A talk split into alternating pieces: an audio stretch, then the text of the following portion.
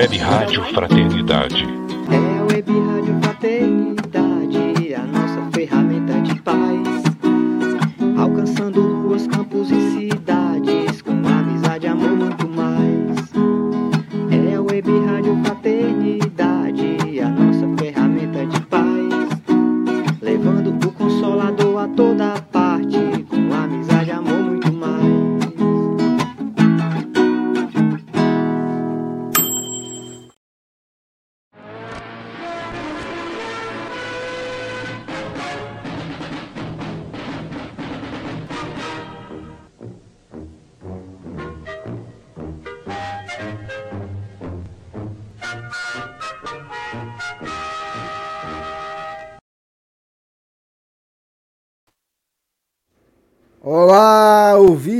ouvintes, internautas espalhados pelo Brasil e pelo mundo. Que alegria a gente poder estar aqui depois do céu para fazer mais uma edição do nosso Pinga Fogo com Jorge Alarra, que chegou na cidade dele ainda de manhã. Né? Divina, muito boa noite. Boa noite, Rubens. Boa noite, Jorge. Boa noite, queridos irmãos que estão aqui na Web Rádio Fraternidade acompanhando o Pinga. Boa noite também para Maria Ferraz, lá do Texas, para Maria do Rego, lá Oh. em Angra dos Reis, para Conceição Ferreira, também em Angra dos Reis. É muita gente para mandar abraço, mas ele já está aqui. Deixa eu ouvir ele. Boa noite, senhor Jorge Alarra Canto. Aliás, Olá, divina, porque sabe como é, É que é? Jorge Alberto Elarra Canto. Boa noite. Certo. Olá, divina, tem que falar primeiro divina, né? Porque as mulheres têm que vir primeiro, né? Assim, divina. Eu vou até fazer uma coisa aqui, peraí. Mulheres primeiro. Oi. Pronto. As Opa, mulheres primeiro. Mulheres primeiro. Boa noite, divina. Boa noite, Rubens. Boa noite, meus queridíssimos companheiros do céu de 2023. Quero mandar um boa noite muito especial para a Luísa, lá do Céu Jovem, que está assistindo o Pinga Fogo hoje pela primeira vez. Seja muito bem-vinda, Luísa, ao nosso estudo dessa noite. Conhece a Luísa, não conhece, Rubens? Não me faz força, não, porque é tanto nome na minha cabeça, assim, ó. Eu nem lembro. Mas eu acho que eu conheço. Você conhece ela? Acho que a gente conhece sim, né? Ô, Luísa, eu acho que conhece, né? E agora? Conhece sim, o Rubens não está Pedro Júnior. Luísa, Ah! um abraço. É? Nosso carinho, nosso abraço. A gente vai fazer um programa só de abraço, viu, gente, hoje. Está aqui ela, Luísa Salatiel. Ah, Luísa Salatiel, isso conhece, mesmo, não? Isso, Tem isso 12 mesmo, anos. Luísa. Luísa Salatiel. Isso mesmo. Mas e aí, mais algum abraço? Ai, tanta gente, né? Nossa, Rubens foi assim o. Não vou dizer que foi o céu mais emocionante, foi o, o encontro espírita mais emocionante que eu já participei. Assim, esses três anos de pandemia, esse período de distanciamento, os amigos que a gente fez durante esse período de lives, tudo se somou. Foi muito bom rever todos e conhecer pessoalmente outros. Olha quem está aqui, Carolita, Caroline Ramos, a mulher de Paraíso do Tocantins, já está conosco aqui. Foi um encontro maravilhoso. Me emocionei tanto de estar com Carol. Bati fotos dela junto com o, o, o Paulo Itter, que a gente faz aquela sequência de estudos sobre memória de um suicídio, e amanhã vai ter o segundo episódio. Nossa, foi bom demais. Puxa, Então vamos bom. lá. Porque hoje o programa vai estar aqui, ó. Tem muitas perguntas do céu. Cadê o resto? Tá aqui. Ah, é assim, é? Eu nem, ó, eu e a Divina a gente nem viu. A gente ia fazer igual o Silvio Santos fazia, jogava para cima, pegava um e, e sorteava, né? Mas nós vamos, nós vamos usar hoje, Jorge, é, as perguntas apresentadas no céu não só durante a sua participação, né, mas dos nossos amigos expositores, todos aqueles que, que estiveram conosco. Então a gente vai trazer essas perguntas, claro, observando outras que estarão também com a gente, mas a gente vai também aproveitar isso. Mas eu queria começar, como sempre, né, com uma prece. Então eu queria convidar todo mundo que está conosco para que a gente pudesse, nesse momento, entrar em conexão com Deus. Ó Senhor, muito obrigado por permitir que nós nos reuníssemos em Teu nome para refletir sobre a Tua mensagem através desse singelo trabalho de propagação do bem e do consolo. Que o nosso querido irmão Elahá possa ser o teu instrumento ao falar da tua mensagem, esclarecendo corações e também ao falar, tocando os corações àqueles que têm enfrentado os desafios da caminhada evolutiva. Permite, Senhor, que os teus emissários possam se postar ao lado dele e de todos nós, ao lado dos amigos que nos acompanham ao vivo ou a qualquer outro momento, não só aqui na Web Rádio Fraternidade, mas também junto com os amigos parceiros. Enfim, onde essa mensagem chegar, que os teus emissários de amor também possam levar o amparo e o consolo. E é sob a tua proteção, Senhor, que nós vamos iniciar este nosso trabalho na noite de hoje. Que assim seja. Bom, Jorge, a gente normalmente abre o programa com uma reflexão. Então eu passo para você fazer a reflexão de hoje com a gente e a gente volta daqui a pouquinho já escolhendo algumas perguntas aqui. Vamos lá. Boa noite para todos nós. Eu tenho falado muito, repetidas vezes, sobre a questão da importância da família, sobre a valorização desse espaço de convivência para que a gente consiga cumprir com as nossas responsabilidades. A importância do lar, do relacionamento entre as criaturas que Deus nos concedeu nessa existência para que estejam vinculadas à nossa história. Mas hoje, particularmente, eu quero mudar um pouquinho a tônica e falar um pouco sobre a casa espírita. A importância de nós resgatarmos a nossa relação efetiva com o nosso segundo espaço de convivência, o movimento espírita. O céu que encerrou ontem, ele foi, na verdade, um momento assim muito forte para todos nós, para a gente perceber o quanto é bom estarmos juntos, o quanto podemos fazer quando estamos juntos, o valor desse trabalho coletivo que a gente pode realizar. Então, nessa noite de hoje, eu queria pedir que a gente, sem prejuízo do lar, evidentemente, sem prejuízo das nossas responsabilidades mais diretas com a família, que nós reflitamos sobre a importância de retomarmos os nossos espaços no movimento espírita.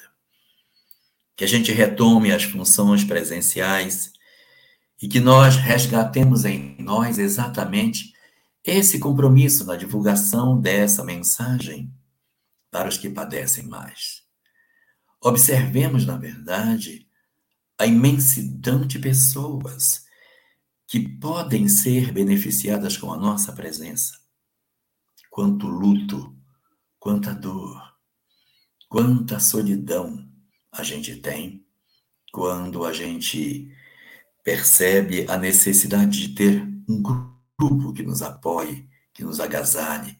Assim também as outras pessoas também têm. Então que a gente pense sobre isso e sobre a possibilidade de nós resgatarmos em nós alguns compromissos que estão sendo adiados.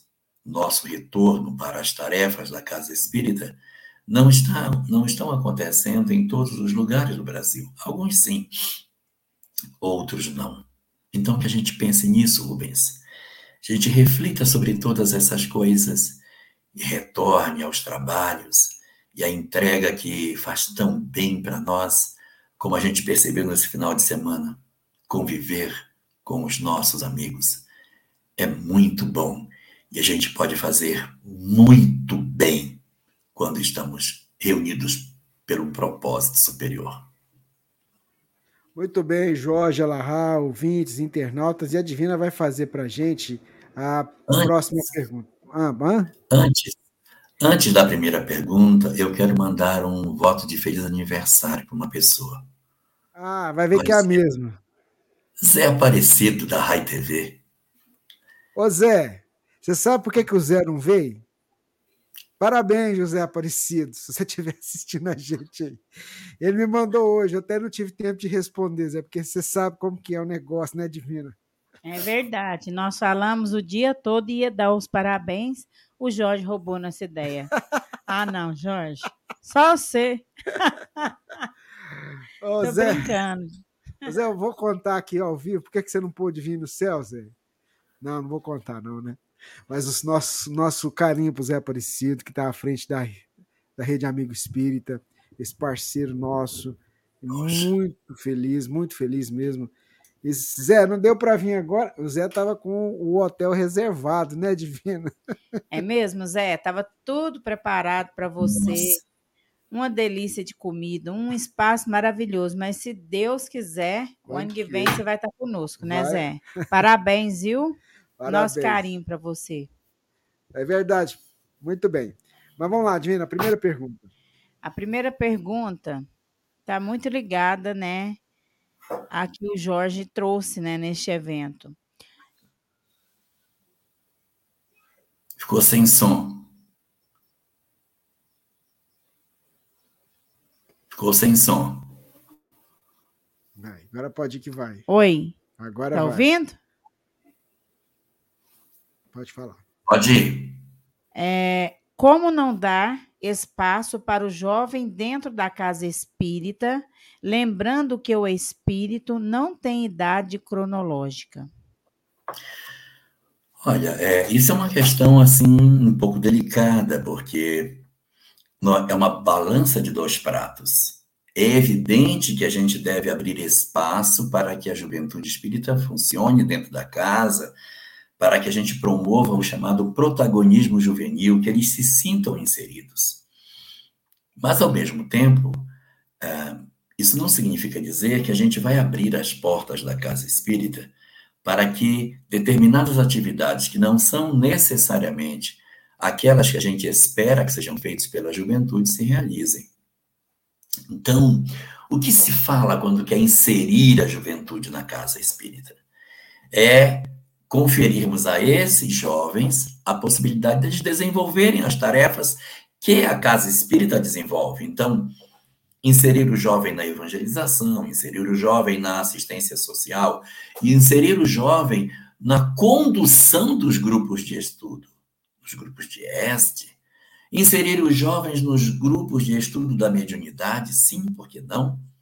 Eles são jovens, mas de repente já possuem condição de já participarem dessas atividades de estudo e até de prática mediúnica, a partir dos 18 anos, 21 anos, não faz sentido a gente ficar segurando as pessoas, tanto mais quando se considera a idade daqueles que colaboraram com Kardec na construção da obra kardeciana. Mas isso é diferente de você criar dentro da casa espírita uma tarefa feita por jovens e que você procura o manual de orientação das casas espíritas, aquele opúsculo produzido pela FEB, essa, essa tarefa nem existe. A gente nem tem essa tarefa aí, mas a juventude nossa está fazendo essa atividade. Então, é muito importante inserir os jovens na atividade de visita a hospitais, visita a leprosário, campanha do quilo, tarefa assistencial, palestras, palestras, bota o jovem para falar, para conduzir juventude, para fazer atividades que sejam atividades do movimento espírita. O que às vezes acontece é que a gente vê alguns grupos que querem inserir o jovem no desenvolvimento de tarefas que não são tarefas esperadas pelo movimento. Aí o que qual é o problema disso? É que o espiritismo fica pequenado. As pessoas abrem um grupo dentro da casa espírita e esse grupo não se desdobra para uma discussão mais doutrinária. Eu vou ser até mais claro no que eu estou dizendo. A gente abre dentro do dado, abre na Casa Espírita um espaço para teatro, né? vamos fazer teatro na Casa Espírita. Aí daqui a pouco a gente está fazendo mais uma escola de teatro, igual 200 outras que tem por aí, com um conteúdo espírita mínimo e até quase inexistente. Nosso objetivo não é formar artistas de teatro. Então a gente tem que ver quais são as tarefas que a Casa Espírita desenvolve e fazer. Agora, quando falamos de tarefa da Casa Espírita, aí tem que trazer o jovem. E como é que traz? Como traz? Dando protagonismo para ele, acreditando neles. A Federação Espírita Brasileira criou um instrumento para facilitar isso. Chama Curso de Gestão da Casa Espírita, para fomento das lideranças, para a criação de novos espaços de liderança dentro da casa. E aí é nesse espaço que a gente tem que trazer a juventude para participar. E vou dizer para vocês, sem medo de errar. Não tenho medo de errar no que eu vou dizer. Nenhum de nós, nenhum de nenhum, nenhum de nós, do Brasil inteiro, teríamos ficado no movimento espírita se não tivesse nos oferecido trabalho. Nós só ficamos porque alguém nos deu uma responsabilidade. Então eu tinha que voltar na semana seguinte, porque alguém estava esperando que eu estivesse lá. Se você não confere responsabilidade ao jovem, não o insere no trabalho, ele não tem por que ir. Ninguém está esperando por ele. Então a grande chave é oferecer trabalho para ele, colar junto, acreditar nesse trabalho, formar os jovens e permitir que eles tenham espaço na casa. Isso é fundamental para que a gente se sinta, de fato, com o sangue sendo renovado dentro do nosso movimento. Muito bem, Jorge Alahá, ouvintes, internautas. Vamos seguindo aqui. Tem uma pergunta que foi feita lá no céu, Jorge. Vê se você consegue falar sobre ela, olha. É da Maria Lázara, de São Paulo. Ela estava com a gente aqui. Se ocorre o mal pelo exemplo seguido, onde fica o livre-arbítrio, Jorge? Então, nós, na verdade, temos o livre-arbítrio de seguir ou não as sugestões do mal. Então, eu tenho, por exemplo, uma pessoa que está sujeita a uma influência do bem e uma influência do mal. Ocorre que muitas vezes nós somos seduzidos pela influência do mal e acabamos sendo muito mais propensos a nos aproximarmos é, das sugestões que o mal nos confere, porque as sugestões do mal elas são mais imediatas, elas nos dão felicidade no agora, a gente fica muito mais alegre, estimula o prazer, enquanto que as preocupações do bem, a realização do bem, a felicidade ela não é imediata, ela é imediata. A gente vai perceber o resultado do que fazemos não imediatamente, mas no futuro. Então, respondendo à pergunta, por que, que a gente se sente propenso ao mal e, da, e onde está o nosso livre-arbítrio? O livre-arbítrio é exatamente o dom de decidir. Só que nós temos muito mais ouvidos para o mal do que para o bem. Se duas mensagens nos forem dadas, uma boa e uma ruim, ai, a do bem nos exige tanto a gente acaba abandonando a boa sugestão para se abraçar com aquilo que é mais imediato e que satisfaz mais os nossos sentidos. É por isso que o mal tem muito mais acesso à nossa mente. Muito bem, Jorge Alahá, amigos, ouvintes é, que estão conosco. É, o pessoal agradeceu porque agora a Divina está pertinho na câmera lá, né? Olha que legal. É. Olha para a câmera, Divina, é só você na câmera agora. Olha. Tá vendo, mulheres? Oh, que legal, né? Conseguimos uma câmera. O Jorge e o Rubens que se preparem. É, eu já falei que daqui uns dias ela vai ser. Deve dominar o mundo. Não vai. precisa. Já tô... não, não precisa sentar aí. Tô brincando, gente, tô brincando. Vamos lá, ó. A Divina vai trazer para a gente a próxima pergunta, Divina. Nós escolhemos reencarnar espírita ou ao longo da encarnação nós nos tornamos espíritas? As duas condições podem acontecer. Alguns de nós já reencarnamos com uma programação prévia do tipo: Você vai reencarnar e a expectativa é que você se tornará espírita, ou será espírita, nascerá no lar espírita. Já há uma previsão de início para que isso aconteça. Outros não. Outros renascem sem uma previsão inicial para que assim seja. E no curso da existência, percebe-se que o indivíduo desenvolve essa, esse interesse pela doutrina espírita. Como também acontece a circunstância contrária. Você programa uma pessoa para ser espírita e, de repente, ela se afasta. Ela conhece, lê, diz, não, mas vai exigir muito de mim. Prefiro ficar distante disso, porque esse negócio de transformação moral não é comigo, não. E aí a pessoa decide sair desse espaço para voltar ao tipo de convivência que tinha. Então, respondendo à pergunta, a programação pode sim existir desde o princípio, mas o indivíduo pode tornar-se ou não espírita, ou aquele outro indivíduo que pode renascer sem uma previsão para tornar-se espírita num certo momento, mas em função das circunstâncias da vida, os mentores podem dizer: vamos encaminhá-lo para lá, para ver se de repente ele encontra um tipo de consolo e esclarecimento que lhe ajude a suportar os naturais embates da vida?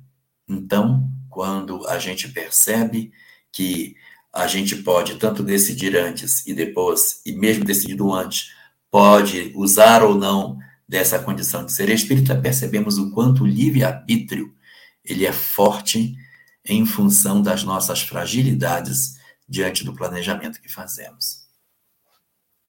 Muito bem, Jorge Alahá, ouvintes, internautas, vamos seguindo aqui. Queria agradecer a todos os nossos parceiros do Pinga Fogo. Normalmente a gente fala na abertura, né? E o Rubens fica tão assim que esquece. FEB TV, Rede Amigo Espírita, TV7, Web Rádio Amigo Espiritual, os amigos do Espiritismo.net, Portal da Luz, pessoal da TV Secal, Ediluz, EDEAC e os amigos da Casa Espírita Seara de Luz, nosso carinho por somar conosco. Essa pergunta vem da onde você está hoje, dessa cidade linda e maravilhosa. Ela estava aqui no Pinga Fogo, ó, no Pinga Fogo, no céu. E ela está aqui, ó, a pergunta dela é porque ela é de Curitiba. Né? Olha aí. Plano do céu. A Gislene, um abraço, viu, Gislene? Destruir o materialismo não seria um paradoxo no sentido de que precisamos da matéria para evoluir no plano físico, Jorge? Não, mas o materialismo não é a matéria. O materialismo é, uma, é um conjunto de ideias que considera que não existe nada além da matéria, que a vida é somente essa que nós observamos. O materialismo é um sistema filosófico através do qual se considera que Deus não existe e que também não existe o Espírito. Ao não existir Deus e não existir o Espírito, o que, que sobrou? só a vida material.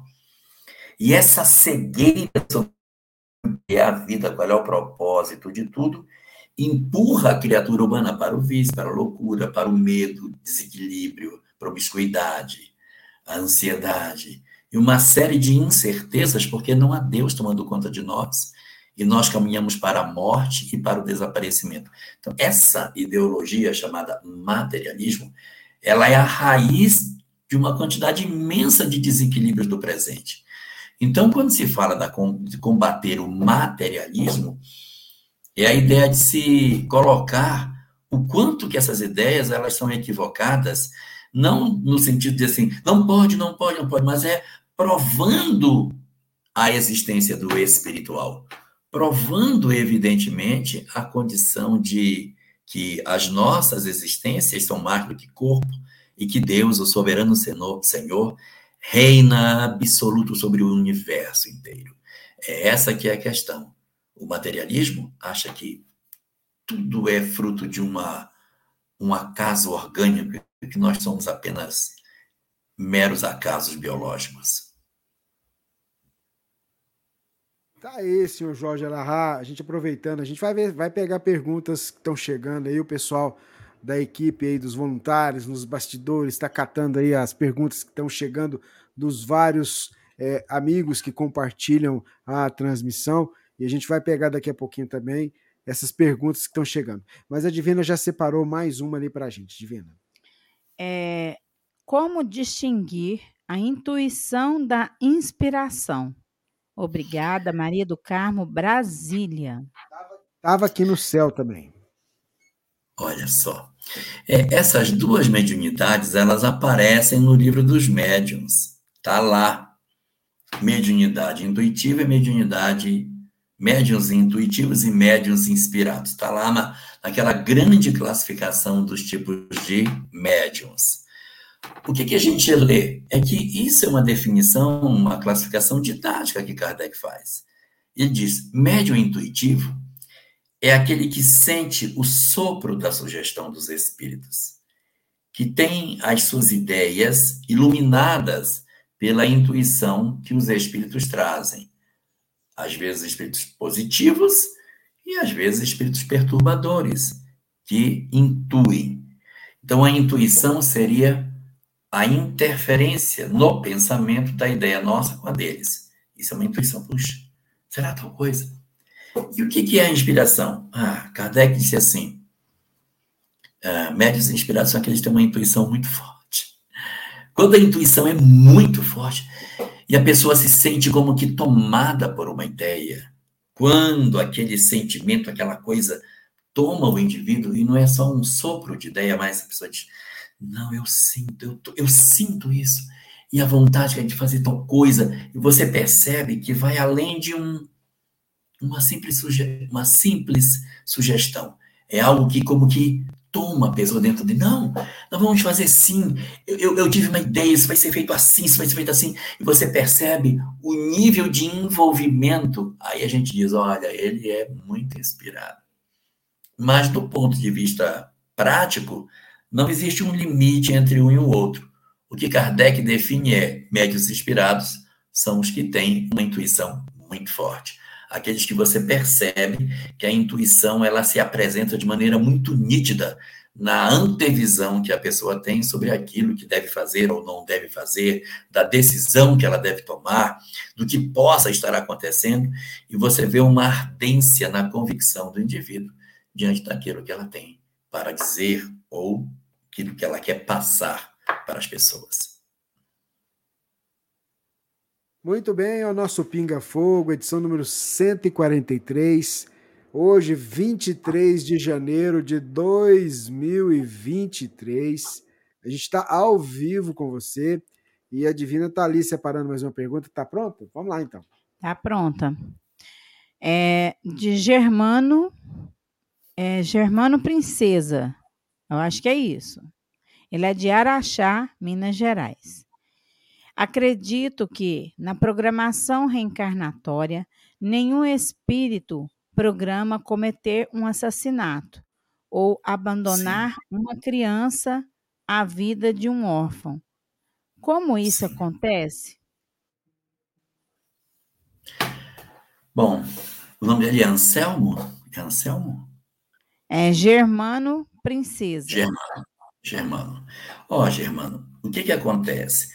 É muito comum a gente é, tratar planejamento espiritual como se ele fosse destino. Planejamento espiritual é planejamento.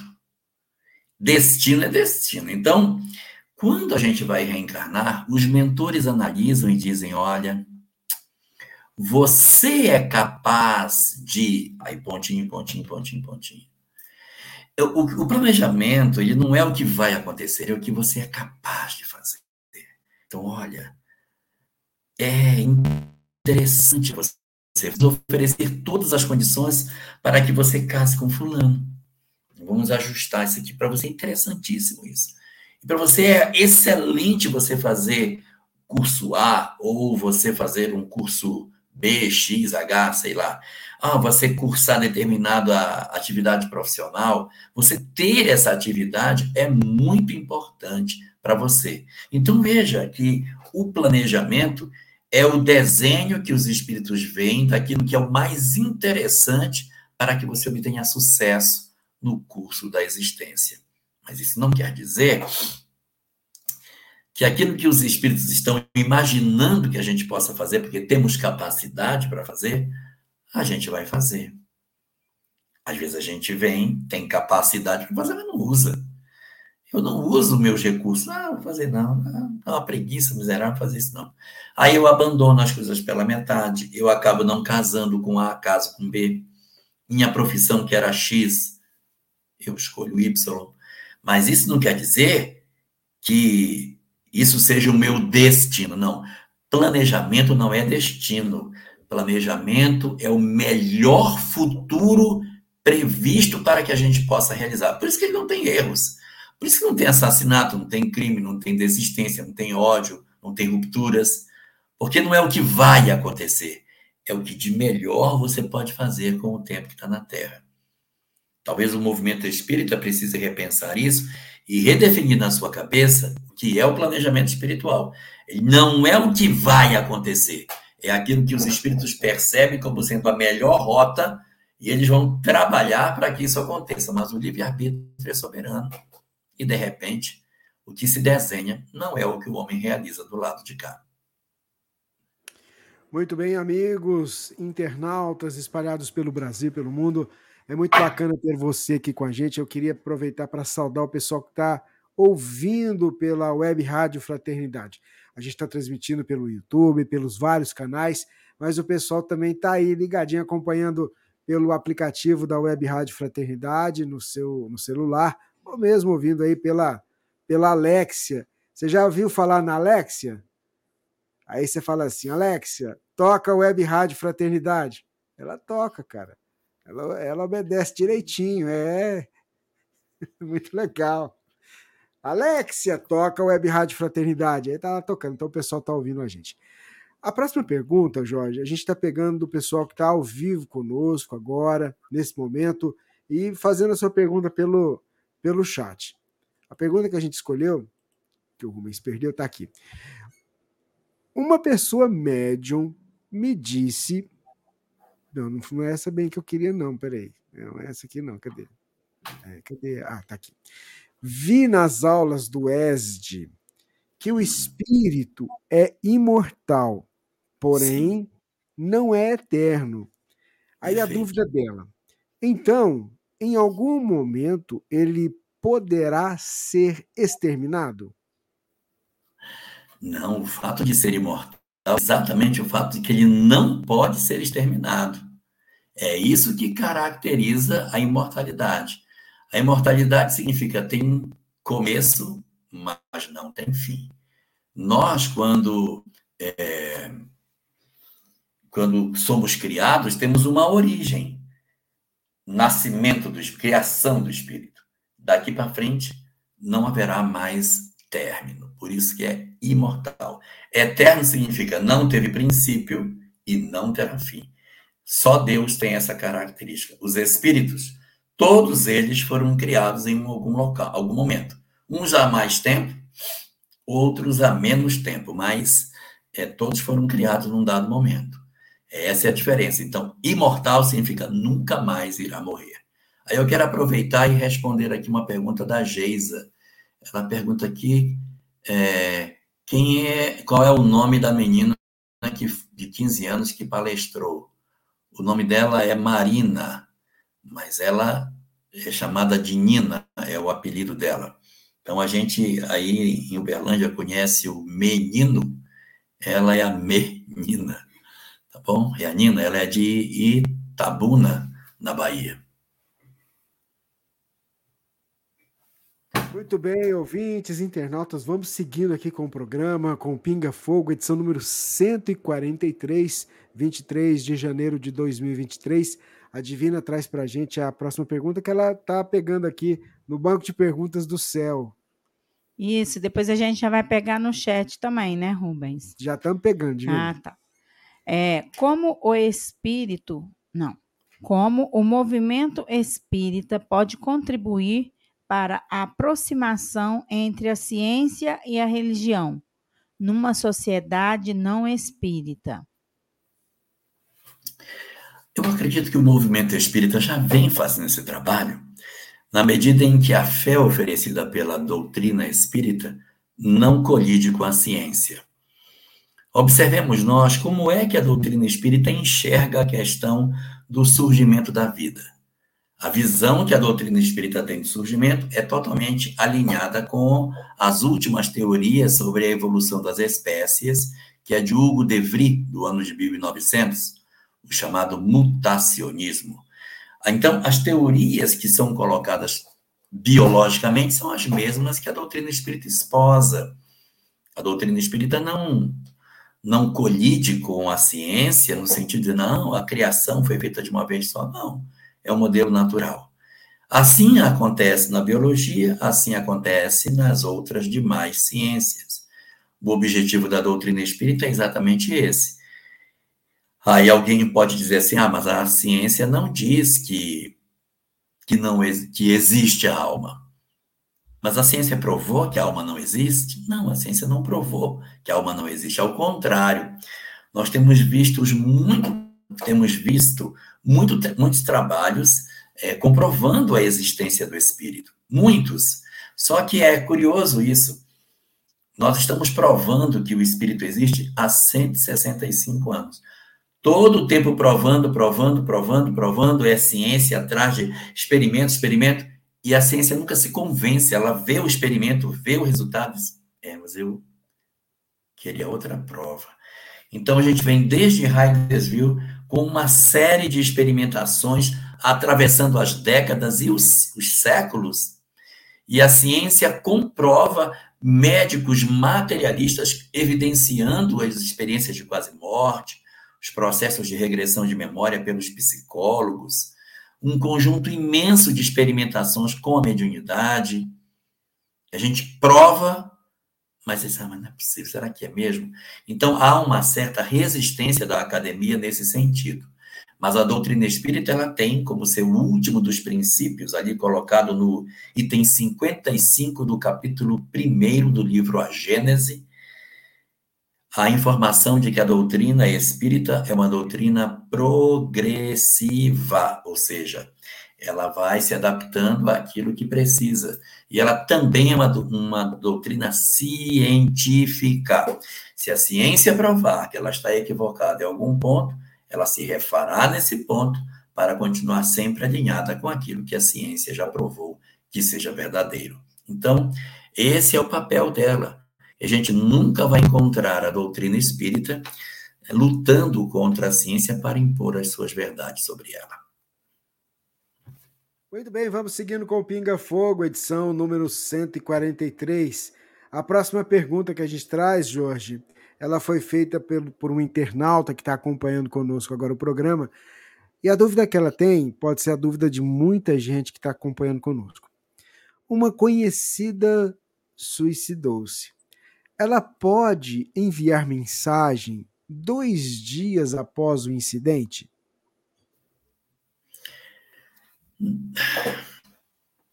Ela mesma não, mas alguém pode assinar em nome dela. É muito comum a gente observar situações nas quais um espírito ele dá uma comunicação, mas não é ele de fato, é alguém em nome dele.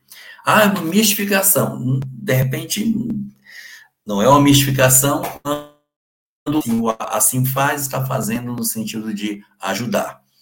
Mas não é uma pessoa suicida, dois dias depois, está totalmente fora daquilo que a gente, a gente tem como referência da literatura espírita. Então, a maior expectativa é que, se aconteceu e assinou-se, e é mediúnico, um espírito foi e assinou por ele. Eu evocaria aqui o capítulo 12, capítulo capítulo 11 do livro Missionários da Luz. O caso de Raul, que ele se suicida e ele fica numa condição muito ruim, muito ruim. Os mentores vão lá, capturam Raul, recuperam e aí promovem um encontro de Raul com sua esposa, chamada Esther. Ela vai visitá-lo.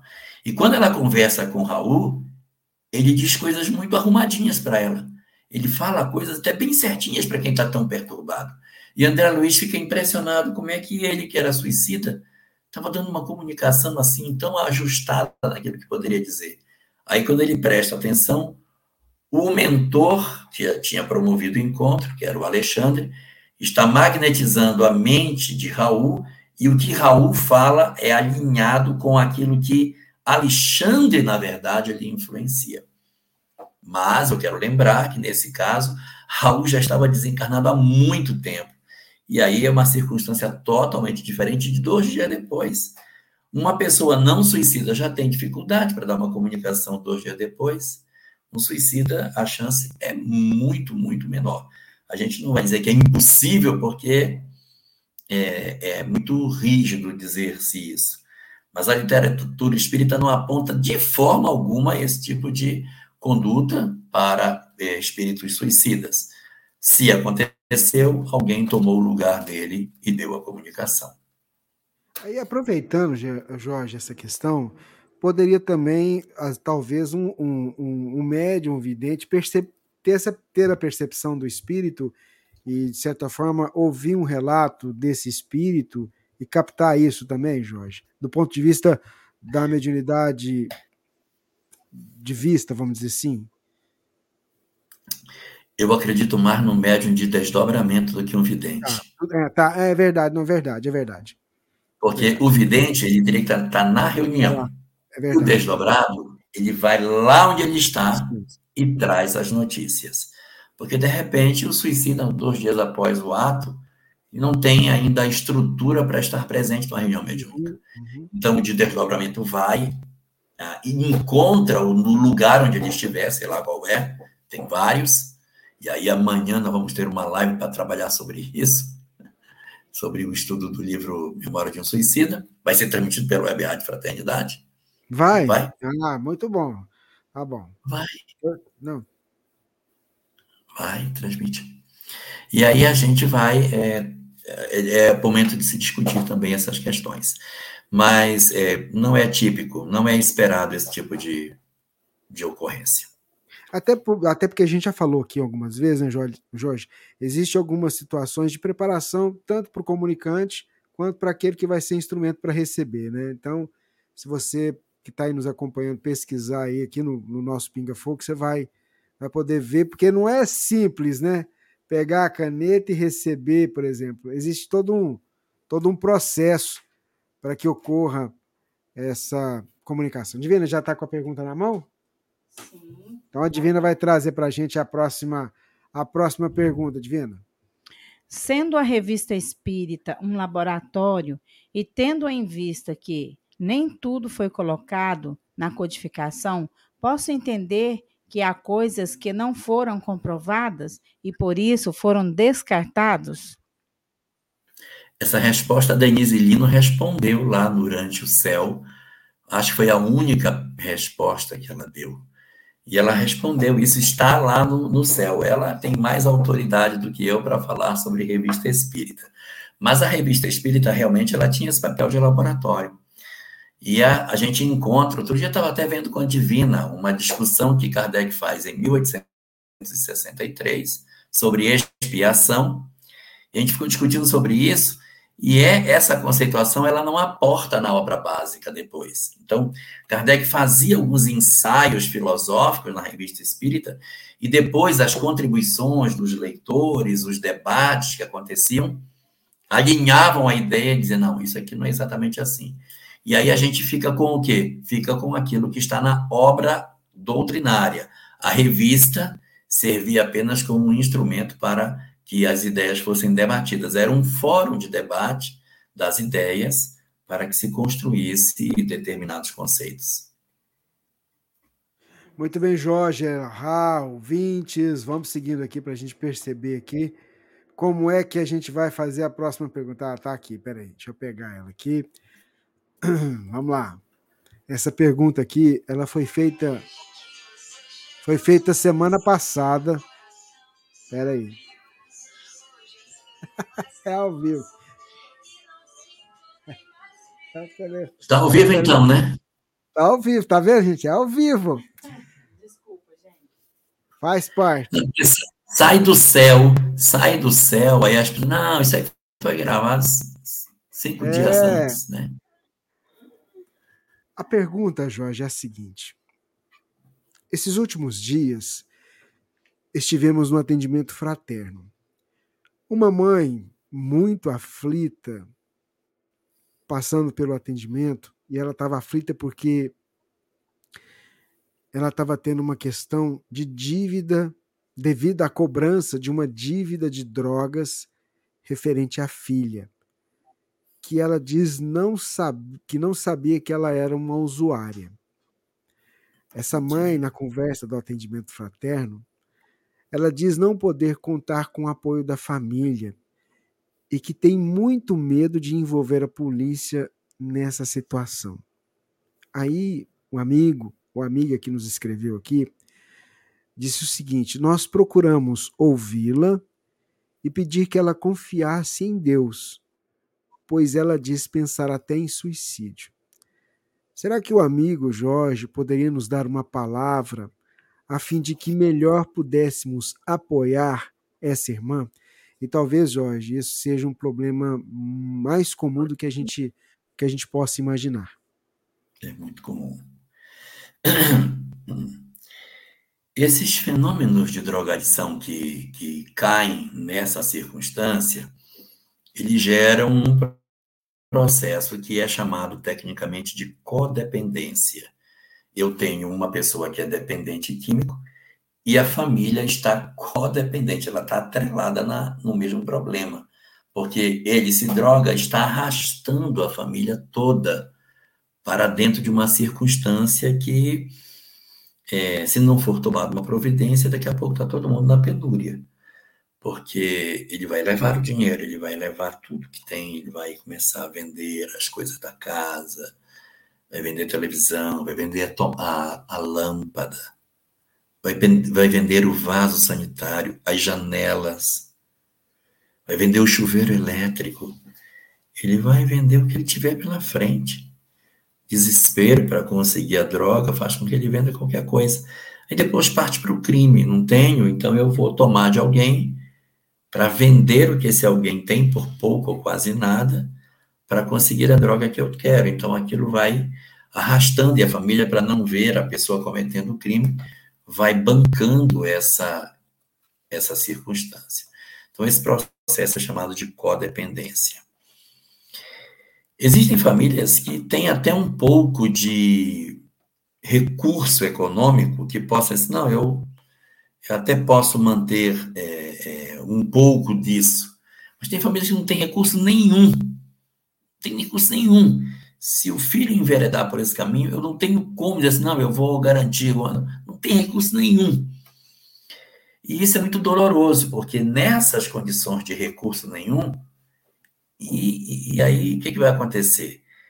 É muito difícil que você consiga manter um equilíbrio, e o mais provável é que nessas circunstâncias, o indivíduo ele vá se envolver com o crime. Então, é, para as famílias que não possuem, não possuem recurso, nenhum lastro para conseguir fazer nada, vai ter que ter uma conversa muito séria com ele para ser filho. Você sabe que sua mãe não tem a menor condição de cuidar disso. É muito difícil me colocar o prato na mesa. Se você for tirar o dinheiro daqui, você vai, vai nos tornar ainda numa condição de mais dificuldade do que a gente já tem e tentar colocar isso para ele. O que, que vai acontecer? Ele não vai ouvir. Por quê? Porque quando você está drogado ou está dentro de um processo de drogadição, a racionalidade não entra em jogo. Ele diz, não, tudo bem, tá, eu não vou pedir para deixar, mas ele faz. É, é uma característica do adicto ele não conseguir ter pena das pessoas que ele explora. Ele não tem pena. Se ele precisar tirar tudo, tudo, tudo, ele vai tirar. E não é porque ele é mau. É porque ele, ele tem a fissura da droga. E vai existir essa circunstância que não tenho recurso nenhum, não tem como mantê-lo. E ele vai, evidentemente, é, ou vai vender as coisas da casa, ou vai se voltar para o crime logo de princípio. Existe um grupo de apoio terapêutico chamado Amor Exigente. Pode oferecer boas, boas soluções é um grupo que reúne pessoas exatamente na circunstância em que a gente não está mais conseguindo lidar com as exigências que a droga está promovendo no esfacelamento da família. Nessas circunstâncias, a família muitas vezes até ela se esfacela, porque o pai pensa de um jeito, a mãe pensa do outro, e como eles não conseguem se entender por conta do filho que é drogado, a família acaba rompendo por conta dele. Então, além dele destruir a vida dele, ele acaba destruindo a família como um todo, às vezes separa os pais, joga os pais contra os outros irmãos. É bem complicado. Então, uma ajuda desse grupo terapêutico Amor Exigente pode ser interessante. Ah, mas na minha cidade não tem. Entre na internet, procure Amor Exigente, baixe a cartilha, dê uma lida. Vai ajudar nas regras que eles estabelecem, porque ele é amor, mas é exigente. Então você vai negociar com ele e não pode abrir. O que você negociar, se você, fizer, se você fizer isso, eu vou fazer tal coisa, não pode voltar atrás. Então, por amor, a gente tem que ser exigente. E existem famílias que têm mais recurso, que têm uma condição melhor. As famílias que têm mais condição, elas têm uma alternativa que é, na verdade, eu não estou nem falando dos processos de internação, que isso aí vai depender da, da condição, né, que às vezes é interna por, pelo Estado, não é? mas os que têm mais condição, é, tanto podem fazer a internação numa clínica privada, vão conseguir fazer um, pagar uma clínica dessa natureza, como também podem fazer assim, dizer, ó, você está roubando em casa, está mexendo, está tirando, não dá mais para você conviver aqui, não tem como a gente viver desse jeito. Então a gente vai arrumar um lugar para você ficar, que não vai ser aqui. Então cria um espaço para ele viver, para que a família tenha paz. Senão ele vai roubar a paz de todo mundo. Ele vai levar as coisas dos irmãos, as coisas dos pais, da família, vai roubar o carro, vai roubar tudo que tiver. Ele vai, vai levar tudo. Então, se chega nessa circunstância e a pessoa tem um pouco mais de recurso, ela pode dizer: olha, eu vou então fazer o seguinte: vou construir um lugar aqui atrás, você vai ficar morando aqui, ou não é aqui, você vai ficar noutra casa, vou te dar um outro endereço, vai ficar lá e ali você vai viver. Aqui você não pode ficar mais, esquecer. E aí, uma reunião familiar é muito importante nessa hora, para que a, a, a família possa decidir isso coletivamente. Como é um fenômeno que vai influenciar a vida de todo mundo, os pais não devem se trancar no quarto. O que a gente vai fazer? Vamos mandar ele embora. Vamos expulsar ele de casa. Vamos deixar ele em casa. Aí com, interfere na vida dos outros irmãos, interfere. Tem que sentar. Reunião de família o que é que a gente vai fazer. É uma decisão colegiada para poder depois, no futuro, dizer assim, não, nós decidimos dessa forma. Nós pensamos coletivamente nesse sentido. Então, essa decisão tem que partir da família como um todo. Aproveitando, tocar um assunto, não foi falado, mas vou tocar internação compulsória.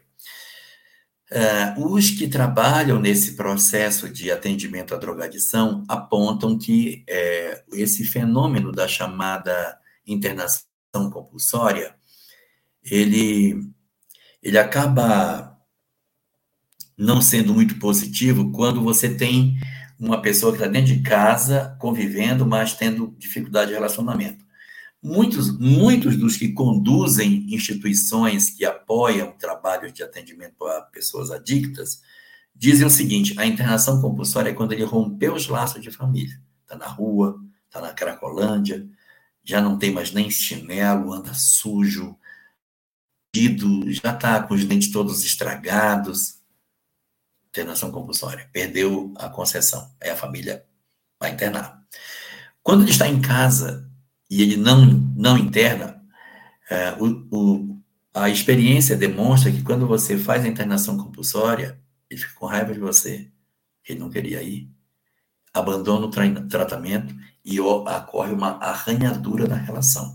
Então, ou convence o cara a se internar, conversa com ele, resgata a pessoa na sua lucidez para que ela pense sobre a possibilidade de se internar e interna a pessoa.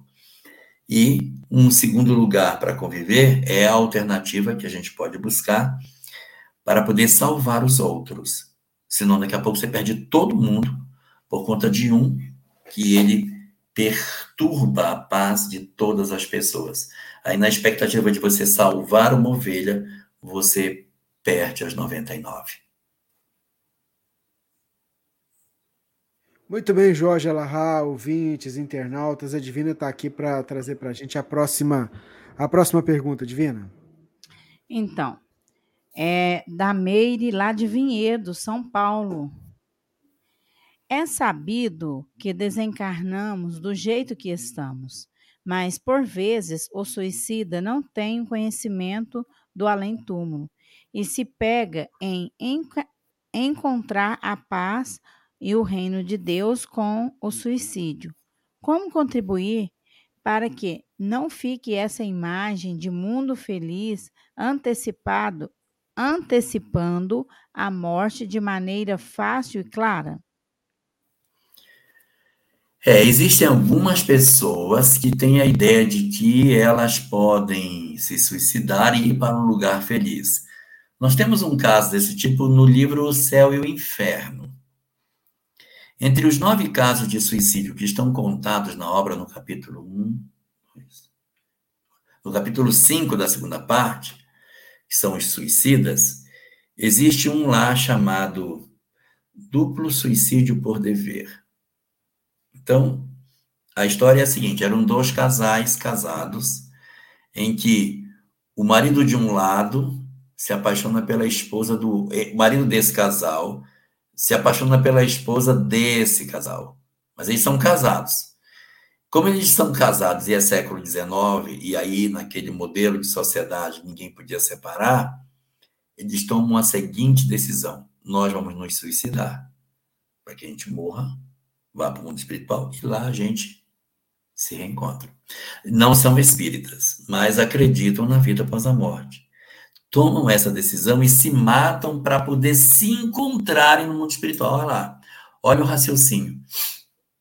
Eles vão para o mundo espiritual, mas eles não se encontram e vivem um processo de sofrimento muito amargo. Então, sim, acontece essa possibilidade das pessoas se suicidarem diante de uma perspectiva de mundo espiritual que uh, até admite a possibilidade do suicídio. Isso é muito complicado, porque as pessoas acabam se sentindo estimuladas a essa prática. Mas o que ocorre é que, uma vez realizado o suicídio em si, não existe a felicidade que eu penso que eu vou ter. Por quê? Porque a materialidade daquilo que eu estou buscando, pode observar que quando a gente diz assim, eu vou me matar porque eu vou para o céu, o céu tem coisas materiais. Dá uma observada. O céu está cheio de coisas materiais. Então não é uma alma sublimada, não é um espírito desprendido. Ele é um espírito bastante interessado nas coisas do mundo terreno. E quando essa alma se suicida, ela não experimenta a felicidade após a morte. O que diz a doutrina espírita é que o estado da compreensão da perda da oportunidade, a ruptura do fio da vida, promove um abalo muito profundo no espírito. E esse abalo retira da criatura a possibilidade dela ficar tranquila após o ato do suicídio, mesmo que ela esperasse ter um paraíso após a morte. Então, é, ainda mesmo os casos daqueles que têm uma perspectiva feliz não vão encontrá-la. O livro Céu e Inferno, com o caso do duplo suicídio por dever, é um bom exemplo disso. Eu esperava um, um céu de venturas, porque cumpri com o meu dever, não traí minha mulher e me matei para poder estar com a outra, e acha-se que está certo, mas ao se perceber na outra circunstância, a criatura naturalmente, por conta da própria lei de causa e efeito, que reside na nossa consciência, não permite que a criatura se sinta feliz. E nesse caso específico, do duplo suicídio é, por dever, uma das penas que eles dizem experimentar do lado de lá é não ter nunca mais tido a chance de rever o companheiro ou a companheira pela qual a pessoa se matou na expectativa de encontrá-lo. Muito bem, Jorge Alahá, ouvintes, internautas. Nós estávamos falando sobre, você falou sobre o amor exigente, né? Há pouco, né? Como como uma ferramenta para auxiliar. E a gente pesquisou Uhum. aqui na internet, é só você que está nos acompanhando digitar aí, ó, amorexigente.org.br. Deixa eu ver aqui se a gente consegue. Depois a gente vai, vai postar aqui no chat esse endereço. Dá uma olhadinha lá que com certeza você vai encontrar ferramentas para ajudar a lidar com situações como essa que o Jorge já falou, o Jorge falou, questão da dro- drogadição e outras. A nossa internauta enviou uma pergunta aqui para gente no chat e aí está acontecendo uma coisa muito interessante com ela, Jorge. Hum. Sempre falo enquanto durmo. Não falo português. Falo Ó. outro, outro idioma desconhecido. Familiares que contam. Como isso é possível? A gente teria uma, uma visão espírita de uma situação, de uma situação como essa, Jorge? Não é impossível. Vamos admitir que uma pessoa ela tem várias encarnações ocorridas num mesmo país ao longo dos séculos. Encarnou na Alemanha quatro vezes seguida. Está plenamente adaptada num ambiente alemão. É muito ligada na cultura alemã.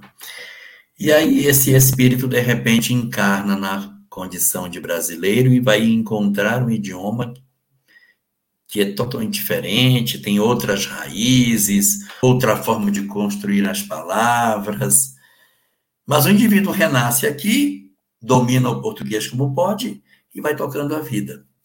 Quando os laços ah, espirituais relativos ao desprendimento durante o sono, quando esses laços começam a afrouxar, o espírito volta para a condição que ele tinha e vai apresentar efetivamente com as características que estão dentro de sua alma. Então, ele pode ter, é, dizer assim, olha, toda vez que eu, que eu durmo, que eu, eu desdobro, eu me vejo grande. Eu sou pequeno, me vejo grande. Eu vejo, tenho um corpo grande. Por quê? Porque tem isso de outras existências. Ah, eu toda vez que eu desdobro, eu me vejo um homem. Eu sou uma mulher, mas eu me vejo um homem, eu me vejo um homem. Toda vez que eu desdobro, eu falo num outro idioma que não é o idioma que as pessoas conhecem. Então, pode ser um fenômeno do tipo de uma reminiscência de uma outra existência.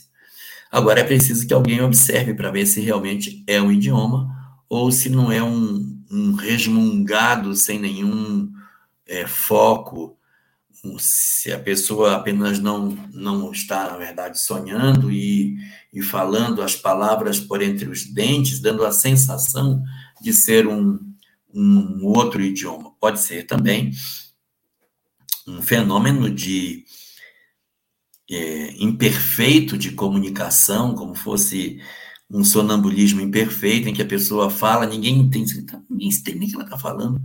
Devia ser uma coisa, sei lá o que está acontecendo. Então, pode ser ou uma lembrança do passado, se realmente for uma língua, ou pode ser apenas reflexo do desdobramento.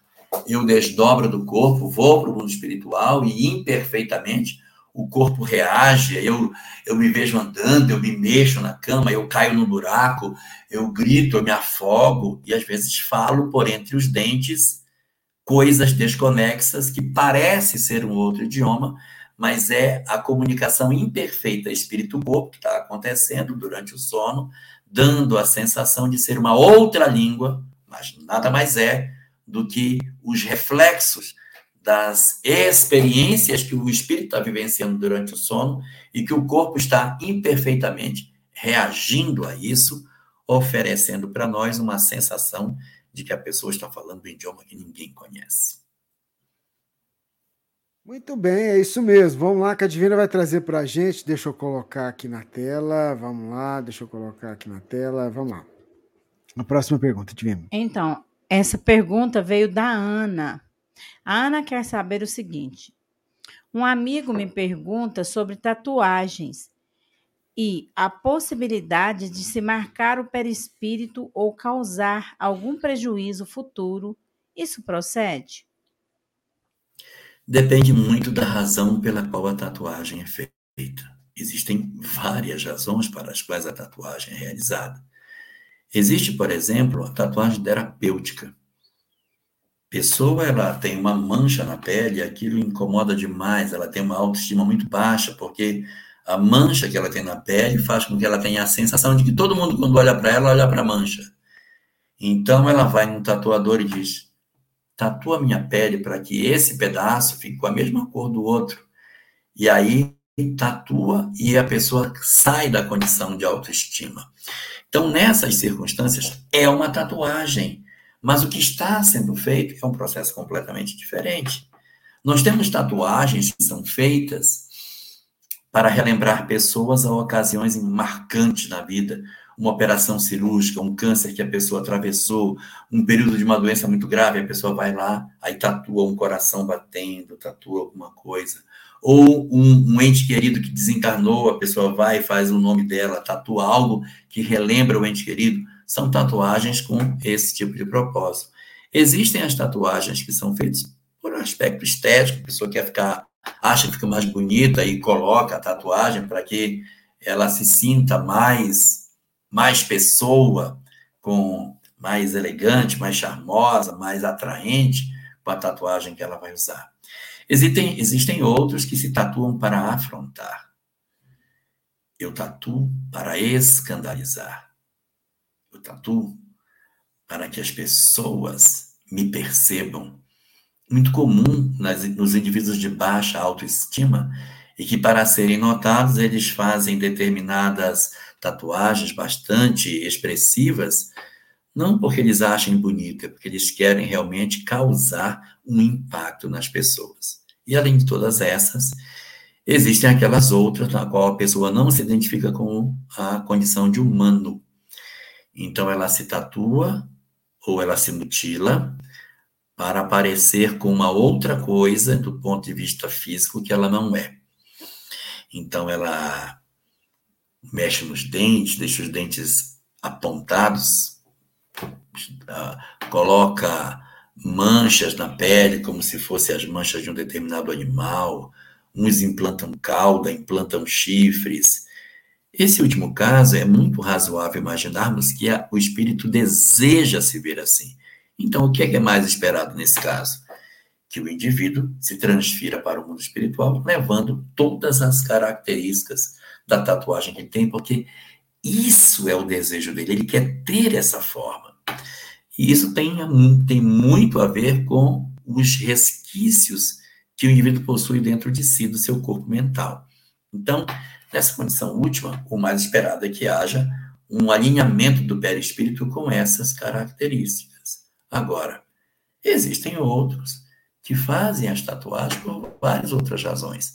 E aí não dá para a gente dizer, ah, se tatuou, vai levar para o mundo espiritual essa tatuagem. Depende muito de cada situação. Agora, quando você faz para afrontar, para escandalizar, para promover exatamente uma mutilação em si, no sentido de, de fazer um processo de escárnio na sociedade, o, o, o mais lógico é que esse indivíduo se apresente no mundo espiritual com as mesmas marcas que ele fez do lado de cá. É ouvinte da nossa emissora do bem, do nosso Pinga Fogo, desse trabalho de propagação do esclarecimento espírita. Ô Jorge, como o conhecimento vindo dos espíritos pode chegar a mais pessoas sem parecer que seja é, propriedade de uma religião, mas de toda a humanidade? Pergunta que foi feita lá no céu. Essa pergunta deve ter sido feita na palestra do Simão Pedro, que estava falando das questões 799 a 801, que são a influência do Espiritismo para a marcha do progresso. Acredito que deva ter nascido daí. É muito interessante essa pergunta, e aí eu vou aproveitar para fazer um comentário mais largo, por favor, Rubens. É, a gente observa que logo no começo do surgimento da mensagem espírita, é, a palavra espiritismo ela era usado, ela era usada num contexto diferente do que ela é usada hoje. Então, você vai encontrar, por exemplo, na obra de Leon Denis, expressões do tipo o espiritismo na antiguidade. Não, peraí, não é o espiritismo na antiguidade. É, são os fenômenos mediúnicos, não é isso? São fenômenos mediúnicos na antiguidade. Não, o espiritismo na antiguidade. Espiritismo é espiritismo. Mediunidade é mediunidade. E aí, complicado, mas existem algumas coisas assim. Se você perceber, a segunda parte do livro dos Espíritos chama como? Vida espírita. Não é vida espírita, é vida espiritual, mas o nome da parte é vida espírita. O mais correto é que fosse vida espiritual. E considerando que a obra é de 1857 e tem essa pergunta lá dentro dizendo qual a influência do espiritismo na marcha do progresso, a gente fica pensando: se o livro foi para o prelo antes dele ser produzido, e a pergunta estava lá dentro, e se a gente diz que o espiritismo surgiu quando a obra foi publicada, de que espiritismo Kardec está falando quando pergunta sobre a influência do espiritismo na marcha do progresso? Então, existe, em alguns momentos, logo no começo do movimento espírita, o uso do termo espiritismo para representar as verdades espíritas. A reencarnação, a mediunidade, o mundo espiritual, a mortalidade da alma. Isso são verdades espíritas, mas não são propriedades do espiritismo. Existem diversas doutrinas, diversas na atualidade, que acreditam na imortalidade, na reencarnação, na lei de causa e efeito, no mundo espiritual, na comunicabilidade dos espíritos, mas não é espiritismo. Não é espiritismo. Mas as verdades espíritas, elas estão na lei da natureza e não tem como fugir disso. Como bem estava colocando uh, o Simão Pedro durante o, céu, o que o, o que o livro dos Espíritos diz é que o Espiritismo se tornará crença comum. O que, que é crença comum? Que as pessoas vão saber que ele existe. Não quer dizer que será a crença única. Crença comum é que as pessoas é, se apropriarão disso. E a gente observa cada vez mais as pessoas é, ganhando intimidade com isso. E não será uma divulgação apenas pela doutrina espírita, mas a gente vai ver uma série de outras doutrinas, também reencarnacionistas, apresentando conceitos muito assemelhados à doutrina espírita. E o que é curioso, médicos materialistas fazendo experimentações científicas e tem alguma coisa além da matéria. Nas experiências de quase morte, o cara estava morto no dentro da, da, sala de cirurgia. Como que ele sabe quem entrou, quem saiu, o que, que a gente confessou? Estava morto morto, ele não pode. E isso é um fato muito curioso. É, outro dia passou na TV, até comentei outra vez no Pinga Fogo, passou na, na TV, nesses canais de TV paga, um documentário que era sobre vida imortal, vida além da morte, um negócio assim. Tinha vários episódios. Aí um amigo meu veio reclamar, disse, ah, eu não gostei. Disse, por que você não gostou? Que não falou de Kardec nenhuma vez, falou de um monte de experimento. Kardec não foi citado. Tipo, pois olha, eu gostei de Kardec não ser citado. Porque é sinal de que isso não está circunscrito a um grupo específico de pessoas. Que essa verdade ela está saindo pelos poros do planeta. Que a gente está concluindo essa verdade independente da doutrina. Então, as verdades espíritas, elas caminham numa marcha muito mais acelerada do que é, a própria doutrina espírita. A doutrina espírita caminha e as verdades espíritas correm.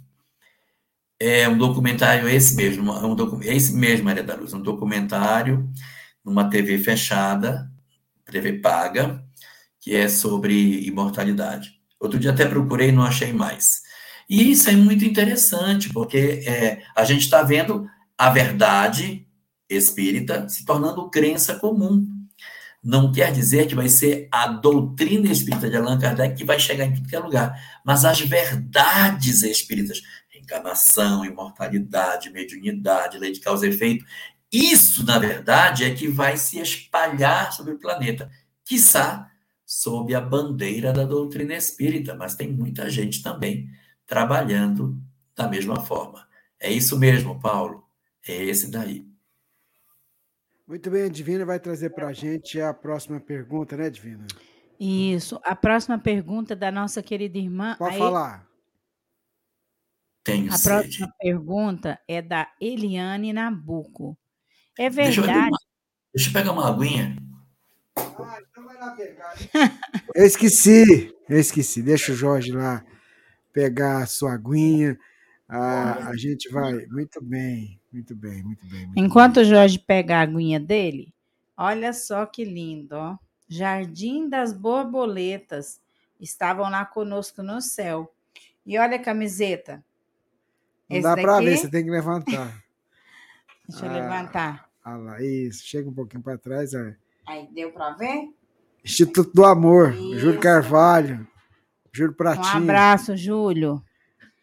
Que Jesus possa envolver esse trabalho tão bonito, né? É o pessoal que estava no céu lá, né? Aos poucos a gente vai, cada edição, a Divina vai virando a garota propaganda aqui para a gente divulgar o pessoal. É, vamos lá. Ô Jorge, até fui eu que errei aqui e acabei postando esse comentário, mas vamos lá, eu vou trazer para você, para você falar para a gente. Vai fazer a pergunta? Pode fazer, Divina. Então vamos lá. A Eliane Nabuco, é verdade que mudaram mudaram a Gênese e o céu e o inferno? Será que fizeram mudanças mesmo? Então, nós observamos essas, essas colocações na internet. Eu já vi muitas, muitas pessoas falando sobre isso, mas é, o que a gente precisa ter é a certeza de onde é o fórum ideal para tratar essas questões. Por quê? Se nós temos uma determinada editora, que é quem edita os livros, e é formada por pessoas que são espíritas, e essas pessoas que são espíritas são como nós. São pessoas que conhecem a mensagem espírita e querem acertar como nós. Elas podem errar. De repente, a pessoa fez uma edição e não foi feliz, porque na hora de fazer a edição usou um determinado, mandou a menina dar referência que não era boa. Então, isso pode acontecer. Mas o fórum ideal para discutir essas questões não é fora da. O, o agente interessado tem que estar na mesa. Senão você está falando nas costas das pessoas. Então, qual é o ideal? Tem alguma coisa que está estranha? Tem. Ah, tá. Então, beleza. Então, se tem, vamos atrás de quem edita. Senta, e são pessoas como nós, são, 487. são, são companheiros espíritas como nós. E aí a gente vai, procura esses companheiros, senta assim, ó, a gente viu isso, mas tem isso aqui e tal. E eles são pessoas normais, vão dizer, não, isso aqui realmente está, isso não está. Esse é o caminho mais adequado. Mas se você encontra algo e você vai para uma live, é absurdo. Qual é o aproveitamento que a gente tem disso? Além de eu não resolver, eu corro o risco de falar aquilo que não seja verdade. Nesses tempos de hoje, que todo mundo é especialista em tudo, a gente corre o risco de ter companheiros que, de repente, estejam é, produzindo informações inverídicas sobre mudança de obra. Então, tem que ter muito cuidado é, para saber se realmente isso aconteceu. Cadê o original? Bora ver. Me dá a primeira, eu quero a primeira edição, que saiu da mão do codificador, porque as outras já não são. Aí não... Então, vamos olhar aqui. A última que o codificador fez, tá? Então, vamos comparar frase a frase. Ó, aqui tem uma diferença. E as pessoas hão de corrigir, porque isso é natural. A gente pode errar? Pode, pode errar. É possível. Mas o fórum ideal para esse debate não é numa live. Não é no espaço onde existem pessoas que não possuem nenhum poder de decisão sobre isso, que a gente debate uma questão dessa natureza. Muito bem, Jorge Alahá, ouvintes, internautas. Aqui há uma pergunta que também foi feita lá no céu, que é a seguinte.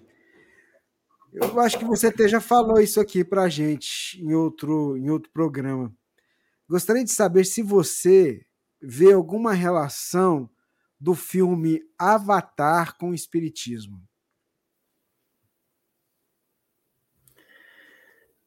Ah, a gente acaba tirando algumas conexões, porque a gente tira, né?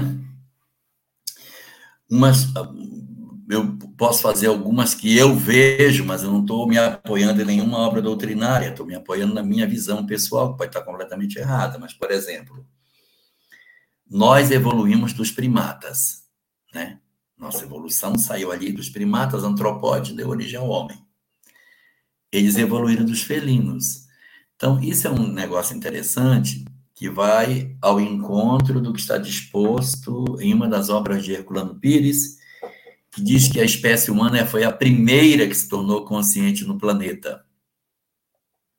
E que no futuro outras também hão de se, se tornar conscientes. Hoje está só a espécie humana consciente, mas se os animais estão evoluindo, é, vai chegar um momento em que outras espécies vão ganhando cada vez mais inteligência e vão se tornar conscientes. Então a gente vai ter mais de uma no planeta. Não vai ser para agora. Vai ser é, outras, é, outra, outra espécie a, a, se pronunciar. Bom, essa é uma. É, uma outra coisa que a gente vê é que a gente não precisa de tanto cientificismo para evoluir. É uma sociedade que não tem a tecnologia que a gente tem, mas conseguiu encontrar as portas para uma visão totalmente diferente da, da forma de se organizar e vive de maneira alinhada com, com o, o, o bem. Mas eles não têm a tecnologia que a gente possui. E aí, quando o homem chega, você vê claramente a distância do comportamento que existe é, entre aquilo que o homem faz e aquilo que aquela espécie lá do planeta Pandora fazia. Então, aqui a gente encontra essa questão. Um outro ponto seria a pluralidade dos mundos habitados, a possibilidade de que em outros lugares é, isso possa acontecer em outros lugares do universo, a vida está se expressando. Agora, não podemos esquecer que a obra, a obra Avatar é uma obra de ficção, não é uma obra espírita, a gente vai procurando assim essas conexões, mas evidentemente não é esse o ponto que a gente deve encontrar, porque ela não tem nenhum compromisso com a doutrina espírita diretamente, porque a parte, uma outra parte interessante, a parte da espiritualidade, né? Bacana, a mediunidade que eles têm ali, conexão com os animais é muito bonita. Mas é, eu acho que existem outras obras muito mais próximas daquilo que a doutrina espírita coloca para nós. A obra Sexto Sentido, uma obra Ghost, Sexto Sentido, Amor Além da Vida, são obras é, de Hollywood, não estou nem me referindo às brasileiras, que já saem com um carimbo de ser uma obra mais próxima da doutrina, mas é, são obras que saem de um outro, de uma outra fonte e que tem uma aderência interessante com os princípios que a doutrina espírita esposa. Muito bem, ouvintes, internautas, vamos lá, vamos na sequência. Olha, eu queria pedir para o pessoal que está acompanhando a gente, pelos vários canais de transmissão, se você que está aí acompanhando, a gente puder dar um joinha. Se você estiver ao vivo, dá o joinha. Se você estiver ouvindo gravado, dá o joinha, tanto aqui na Web Rádio Fraternidade ou nos outros canais, porque dar o joinha faz com que o YouTube pense assim, poxa, o pessoal está gostando desse material, desse conteúdo, então vamos, vamos mostrar para mais gente. Então, quanto mais joinha tem o, o vídeo, né, quanto mais joinha tem aquela transmissão que você está fazendo, mais aquela aquela inteligência artificial aí, os algoritmos aí, eles propagam e mostram para mais pessoas que têm interesse naquele conteúdo. Vamos lá. Você sabe que o Google armazena toda a nossa Eu... vida, né? Fala. Olha, a, a, a, Super Luísa Salatiel, a Super Luísa, está dizendo aqui uma curiosidade, que o filme Avatar foi filho da mãe do diretor. A mãe do diretor e ele pega o sonho dela e transforma no, naquela maravilha que é o filme. Valeu, Luísa. Muito bem. Então tá aí, vamos lá, vamos seguir na. Tá pronto? Você que vai fazer a pergunta, né? Então tá pronto aí, então mandei. A próxima pergunta é de Elizabeth Gomes. Boa noite, Jorge. Um parente teve um bebê recentemente e o bebê nasceu sem os dedinhos do pé esquerdo. Como explicar isso na visão espírita? Todas as experiências da existência humana, elas podem ser provas, expiação, omissão, à exceção da doença mental. Uma criança pode nascer com um defeito físico nos pés, nas mãos, em qualquer outro lugar onde de repente se esperava uma determinada característica e apareceu outra, é, sem que necessariamente seja por conta de uma dívida do passado. Existe uma tendência muito grande das pessoas dizer, ah, fulano nasceu com uma deficiência, então deve para a lei. Se tem, ah, o corpo físico não é perfeito, então deve para a lei. E isso não é porque é certo que existem muitas situações em que o espírito renasce com uma deficiência física e que isso está relacionado com o passado. Em outra existência, realizou alguma coisa que mutilou o corpo espiritual. Quando esse corpo espiritual vai tentar novamente formar um novo corpo, ele tem uma tendência a mutilar o corpo novo que ele está fazendo. Tudo bem, isso é possível, é, é bastante comum, é, é até bem esperado mas isso não constitui regra absoluta para a gente dizer assim, ah, é? Então quer dizer que se a pessoa nasceu com determinado problema ou tem uma doença depois de adulto, é porque deve? Não. Eu posso ter crianças que passam por essa situação numa circunstância de prova. O que, que é prova? Prova é toda a experiência que o espírito atravessa, e essa experiência que ele atravessa é uma experiência que não tem a ver com o passado. Mas por que, que ele nasceu assim? Experiências para o desenvolvimento. Da mesma forma que a gente nasce em Uberlândia, nasce em Porto Velho, nasce no Afeganistão, isso pode ser para aprendizado. Nasce para ser professor, o outro nasce para ser pedreiro, o outro nasce para ser médico. Então, para que é isso? Experiências para o desenvolvimento nasce como homem, nasce como mulher, para quê? Exercitar para o desenvolvimento. Então, são provas, ou seja, desafios, oportunidades. Ah, mas nascer sem os dedinhos do pé? Pois é, essa é uma circunstância que pode ser por uma expiação? Pode. Pode ser também por uma prova, é uma circunstância segunda. Ou pode ser uma missão. Aí você vai me dizer: missão nascer sem os dedinhos do pé? Como pode? Como vai ser isso? Como pode ser uma, uma, uma missão? A missão de provar que, mesmo não tendo todas as possibilidades que um ser humano poderia esperar ter para fazer o bem, a pessoa, mesmo com algum tipo de limitação, pode fazer o bem. Eu tive oportunidades maravilhosas durante o céu de conhecer trabalhos lindos de atendimento a comunidades carentes, feito por pessoas que eu nunca imaginei que estivesse fazendo um trabalho tão bonito. Construção de enxovais, cuidar de crianças que são portadoras de microcefalia por conta da zika, e que são indivíduos que eu diria, não, eles não devem estar desenvolvendo nenhuma atividade assistencial. Não, estão empenhados numa atividade assistencial, mesmo sem estarem na condição ideal que a gente poderia esperar para o desenvolvimento dessa atividade. Então, são exemplos para todos nós. São exemplos. Agora, do ponto de vista prático, criança sem os dedinhos do pé, ela certamente vai ter problema de equilíbrio, então vai ter que aprender a andar sempre de botinha, sempre calçada. Isso vai levar a um exercício de, de constante disciplina para que a pessoa esteja sempre calçada para ter equilíbrio e vai desenvolver normalmente a atividade. Isso não vai impedir que a gente seja uma pessoa plena, completa, realizadora, extremamente focada nos seus objetivos e a ausência dos dedos pode até tirar um pouco do equilíbrio do pé. Mas de bota, some esse desequilíbrio e a vida segue normalmente, sem nenhuma dificuldade, e fica aí o exemplo do que, que a gente pode fazer quando tem um foco no bem.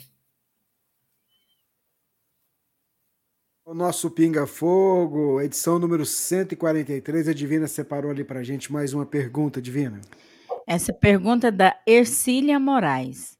Boa noite, Jorge. Moro há cinco anos numa casa boa, mas que só tive aborrecimentos. Há, dois, há duas noites seguidas ouvi passos fortes aqui no corredor. Até vou mudar. Que pode ser isso? Olha, primeiro tem que saber se não é o vizinho que anda e faz barulho dentro de casa.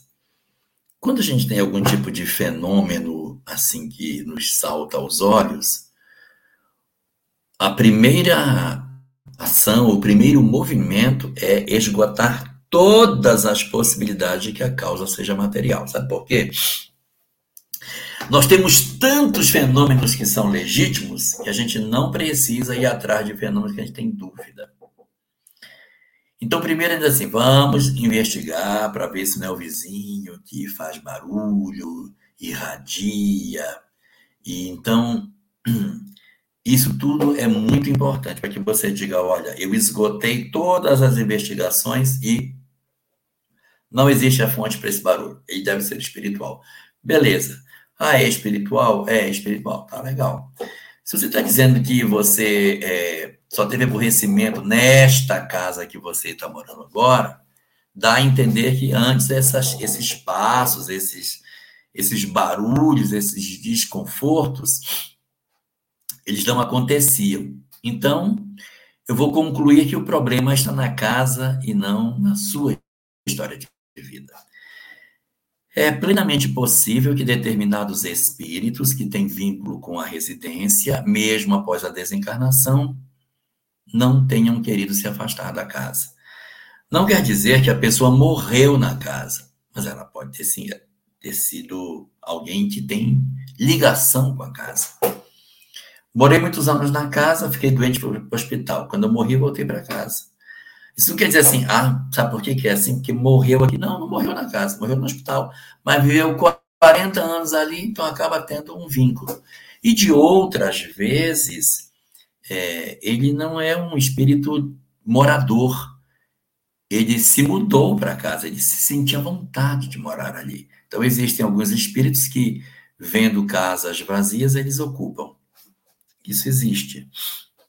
O pessoal fala muito de castelos, que os espíritos arrastam correntes. Não são correntes. Essas correntes são as prisões espirituais deles, que estão presos no castelo.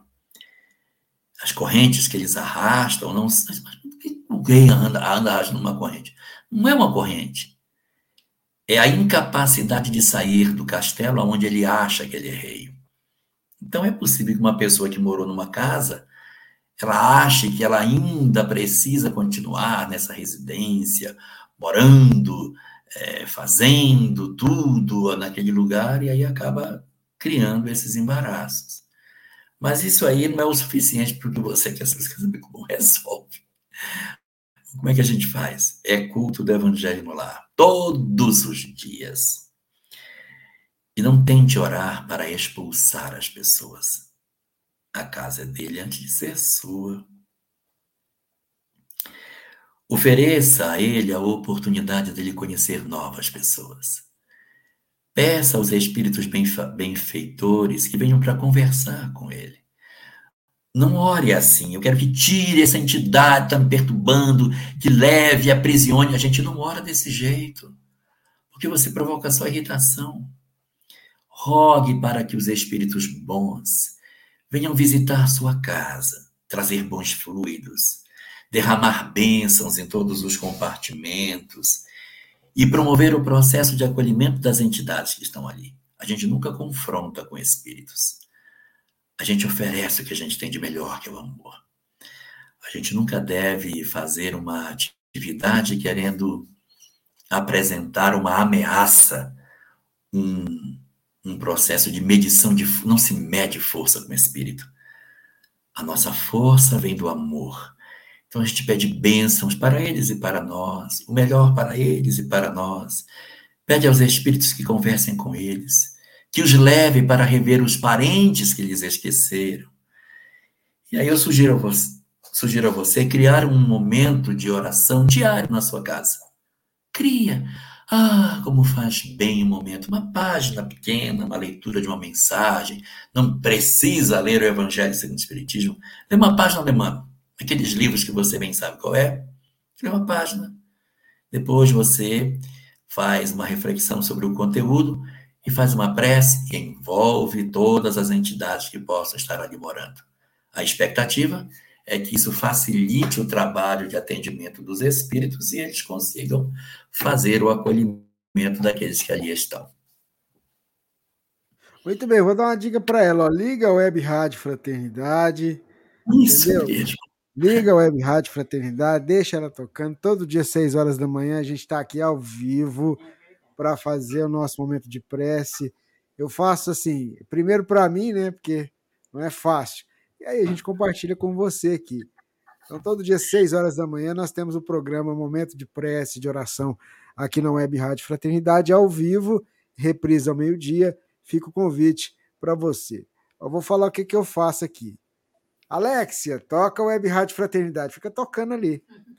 E por dois motivos, para a gente monitorar como é que tá, se a rádio está no ar, né? Ou se tem algum problema, mas aí ela vai nos ajudando.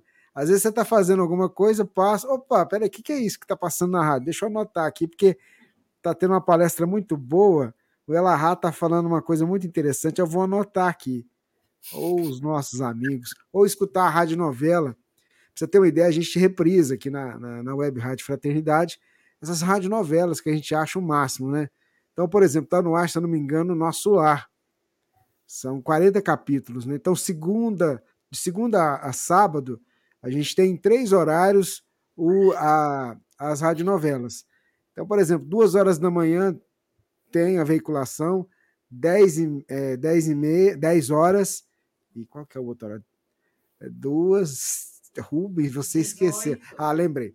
Duas horas da manhã, 10 horas da noite, só segunda-feira que não tem, porque tem pinga-fogo, e duas horas da manhã. Então, muito bacana. Enfim, a gente está falando isso aqui, mas lives ajudam, né, Jorge? Você pode fazer uma seleção de uma é, manter né? uma ambiência, evitar assistir aqueles programas que matou, matou, pegou, levou, esquartejou, isso não faz bem a ninguém. Evitar coisas de conflito, trazer para dentro de casa confusão, boa ficar brigando. Música, né? É, boa música. Bota uma música espírita para ouvir, tem um monte no YouTube. Um Tim monte Vanessa, né? Hã? Tim Vanessa. É. Oh, uma maravilha, né? Divina, tem aí mais perguntas para fazer? Tem, tem sim. Então, vamos lá. Tem sim. Primeiro, olha, eu queria falar para vocês que estão aí escrevendo no chat do YouTube. A gente está assim maravilhado, né, com tantos comentários bacanas, né, sobre o céu, sobre a Web Rádio Fraternidade. O nosso abraço a todos vocês, viu? Um beijo no coração. Muito obrigado. Isso nos dá ânimos, viu, gente? Nos dá força para fazer esse trabalho. Aproveitar e perguntar aqui, deixa eu perguntar aqui. Quantas pessoas deram no céu? Nós tivemos inscritos, Jorge, 2.800 20, eu acho que é isso. Nós, nós sabemos que nem todos estiveram no evento. Sim. Ao todo, juntando todo mundo, se eu não me engano, foram 2.100 pessoas, mais ou menos. É porque teve um grupo de pessoas que se inscreveu em 2020. E aí essas inscrições foram, né, validadas, ficando né? validadas agora. Então, provavelmente, às vezes a pessoa muda de e-mail, às vezes a pessoa, né, é, é, é, não olha o e-mail. A gente tentou avisar a todos, né? Mas. Que a inscrição dele valia para esse ano. Isso, mas o que acontece é o seguinte: deu um boom de, de, de pessoas, né? O Jorge estava lá, viu o quanto foi lindo, quantas pessoas estavam lá no evento. Foi maravilhoso. Maravilhoso. E a gente está esperando para o ano, para o próximo ano, 3 mil pessoas que vai caber naquele lugar lá, hein? 3 mil pessoas. Deus pessoas quiser. presentes. Presentes. Presentes. presentes. E sem contar, Jorge, que nós fizemos uma transmissão com o apoio dos nossos amigos da FEB TV, que nos, que nos ajudam a fazer esse programa, compartilhando com, com várias outras emissoras é, aqui na internet. Então, nós tivemos um pool de transmissão que fez com que é, o Congresso também fosse multiplicado para mais hum. pessoas. No mundo inteiro. Pelo mundo não só os oito. Não só oito. Não só os né? oito, muito mais. Os oito que normalmente estão com a gente aqui, mas vários outros, inclusive casas espíritas que, que desejavam poder transmitir o céu. Então, o nosso papel é ser fraternidade. Então, a gente é fraternidade, compartilhando esse material, compartilhando esse conhecimento. E chega, chega Então, uma pergunta. então, esse- então, esses Pode falar. 2.100 eu vou somar com todo mundo que assistiu pela internet, que vai dar muito mais do que 2.000, verdade. muito mais. mais. E, assim, a gente, por exemplo, tem nós temos relato aqui no chat dos amigos, tem, um, tem uma irmã nossa que eu esqueci o nome, ela está no aeroporto esperando o voo dela. Né? Olha que legal, para voltar para casa. Estava no céu. Né? O Renato está aqui perguntando, Rubens, queria fazer uma pergunta, mas a pergunta não é para você, é para nós aqui, né? Onde eu compro a inscrição vitalícia para o Congresso Espírita de Uberlândia? É vitalícia, porque foi a primeira vez que eu fui e vamos voltar em todos os outros. Olha que legal, né? Então, assim, inclusive você que está aí nos acompanhando, se você não se se você não se inscreveu, tá aí a dica para você para você se inscrever e poder participar com a gente do sétimo céu. Inclusive, vamos assistir a chamada? Vamos, ah, pode falar. Não, é bem emblemático, né? O sétimo céu, que é o. Nossa, você imagina, né? 15 anos, né, Rubens? É, qual- 15 que- anos. Você falou para mim, esque- é o que que é bodas de cristal, 15 anos? É é? É, o, o nome, o nome do local é Palácio de Cristal. E, o, e Isso. quando a gente faz 15 anos, é jubileu. Bodas é casamento. Ah, é, jubileu, jubileu de cristal no vai- é Palácio 15 de anos. Então, no Palácio de Cristal vai se comemorar o jubileu de cristal. Quem teve com a gente aqui fez alguns apontamentos, a gente anotou tudo. A gente Isso. já vai conversar. Com certeza, eu vou falar o que eu já conver... o que o que o dono lá conversou com a gente. Vai ser diferente, vai ser muito bom, vai ser melhor. E ó, nós estamos estudando um jeito aqui de poder fazer com que as pessoas que ficarem nos hotéis, esses hotéis que o pessoal ficou, de ter um transporte levando o pessoal do hotel para o evento de manhã e aí à noite, na hora de voltar, fazendo a mesma coisa, passando naqueles hotéis que a gente fechar a parceria. Então, assim, nós estamos correndo atrás para fazer esse estudo, né? É em primeira mão que a gente está dando isso. E um dia depois do congresso. Ah, então se fosse vocês, fazia logo essa Fazia inscrição, inscrição. porque se deixar para o final, É, façam antes, não vai encontrar. E agora, né, Rubens, está com preço promocional ainda, é né? isso mesmo. Mas eu queria mostrar a chamada. Vamos Então, assistir vamos enquanto o Jorge toma água. A Terra opera sua transformação de um mundo de provas e expiações para um mundo de regeneração. Há um convite para herdarmos a era nova, mas existe no mundo manifestações infelizes de intolerância e ódio por todos os lados.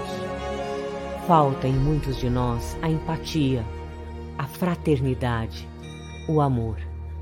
É preciso combater o orgulho e o egoísmo chagas da sociedade cujo progresso moral interfere no processo evolutivo do ser imortal. Por isso, esse diálogo do Mestre com Pedro é atual e tem um significado importante nesses dias. É uma conversa de Jesus também conosco. Pedro, tu me amas? Senhor, tu sabes que te amo. Apacenta minhas ovelhas. Os tempos são chegados. O testemunho cristão urge. Não mais adentrar as arenas com os leões ferozes para o divertimento do povo equivocado. Hoje, a arena é um mundo ainda distante da realidade espiritual.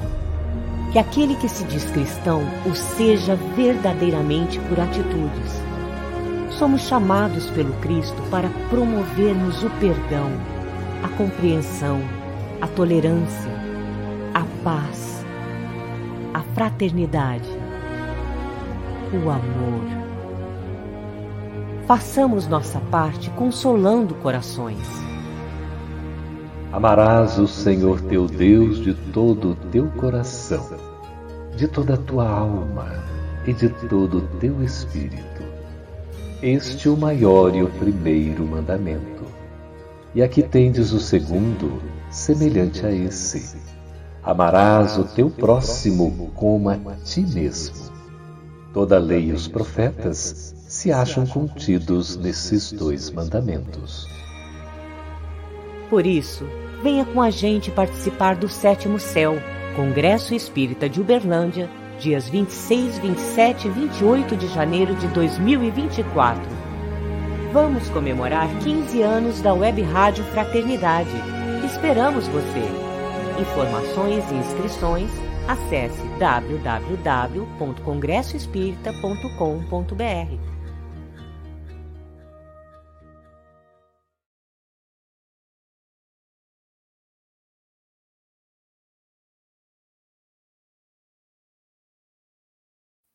Muito bem, ó. Você que está aí nos acompanhando, é só acessar lá, congressoespírita.com.br.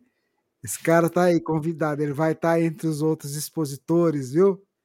E vamos ter também, se Deus quiser, claro, é tudo que nós falarmos aqui, gente, é só se Deus quiser. Se ele não quiser, não vai ser. Você quer ver uma prova de que o negócio é tão sério? Deus falou assim: é, o céu 2021 só vai acontecer em 2023. E foi assim.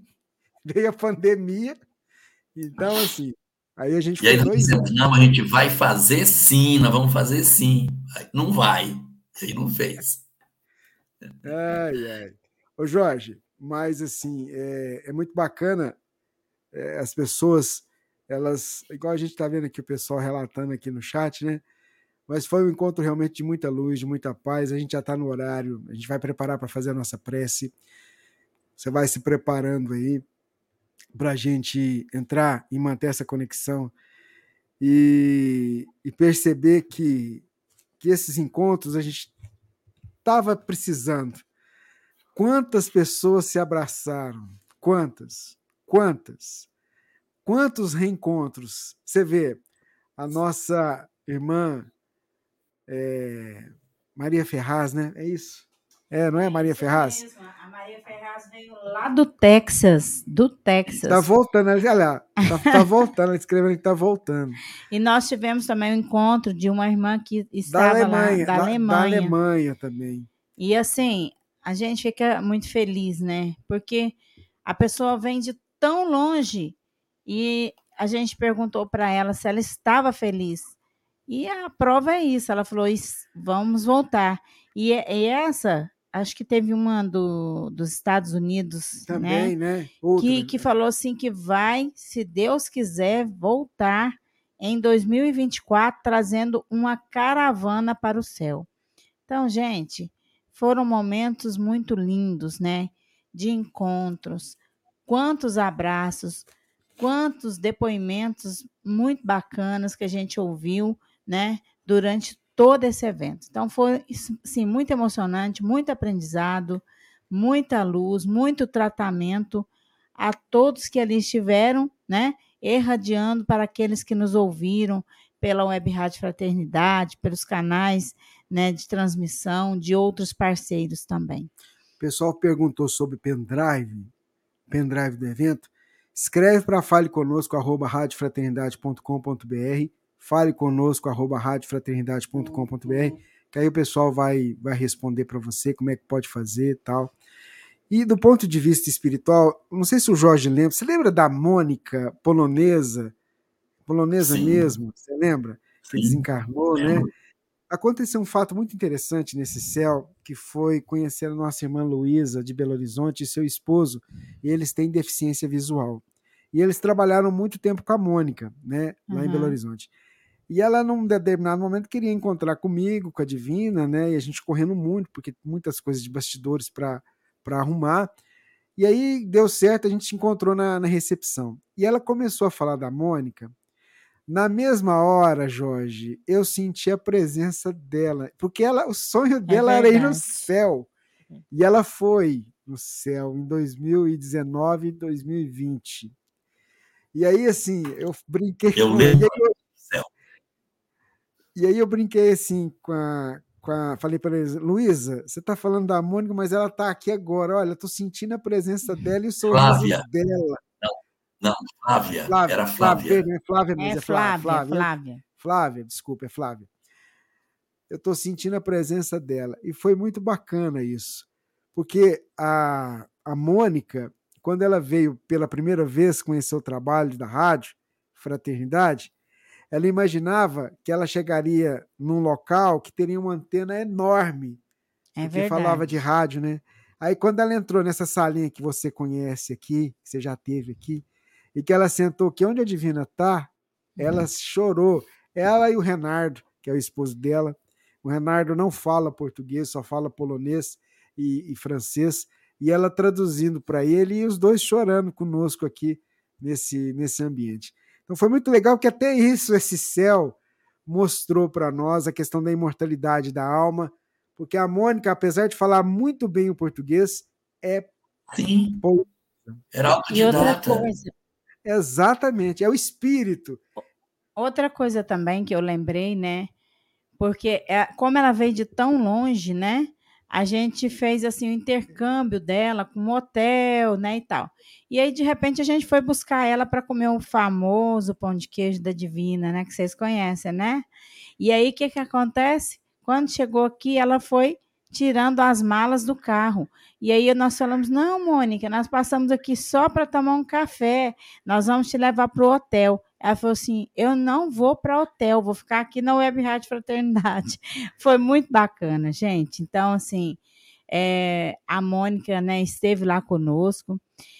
É, outros espíritos, né, que a gente sentiu a presença lá nesse evento. Isso é uma demonstração, né, de amor e de carinho, né, para todos que estavam lá, todos os irmãos, não é isso? E é só agrati- agra- agradecimento, né, por tudo. A gente fica até emocionada, né, com, com tantas coisas, com tantos comentários, né, Rubens? Isso mesmo. Jorge, vamos lá? Vamos fazer a nossa prece.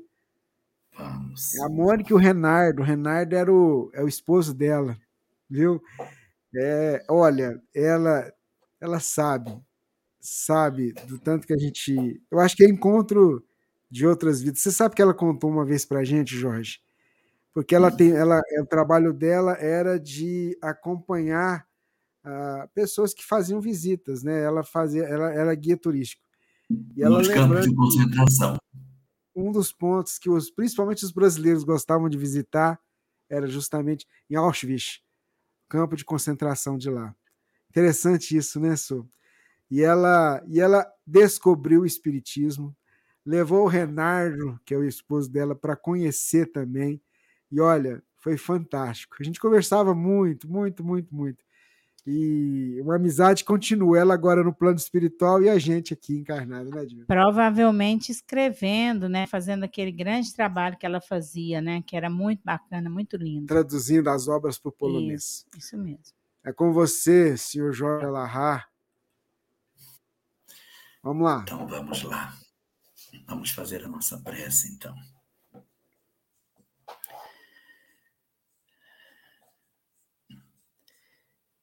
Senhor das nossas vidas, os nossos corações se reúnem, Senhor, para te falar da nossa gratidão por tudo que nos ofereceste nesta existência.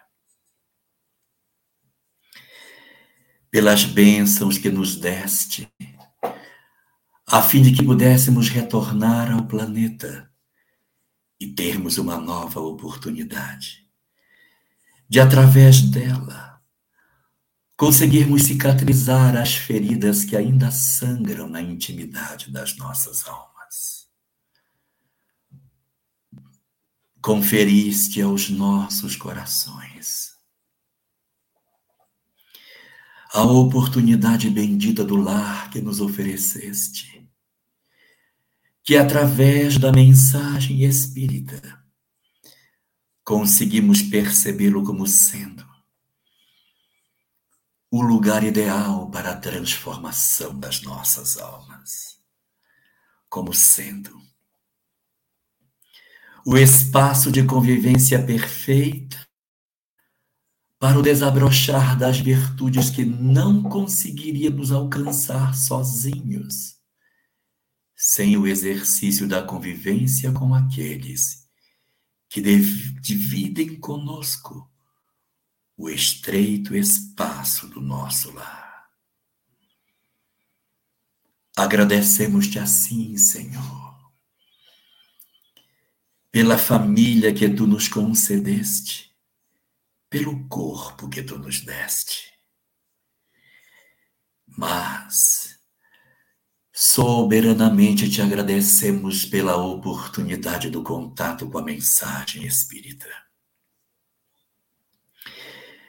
Que se fazendo luz sobre os nossos caminhos, permitiu que agradecêssemos o corpo que temos ainda diante das inúmeras imperfeições, das diversas limitações, das inúmeras fragilidades que ele hoje apresenta, mas que nós, banhados pela compreensão da imortalidade da alma, conseguimos encontrar em nós uma força inquebrantável para superarmos os nossos momentos de tristeza.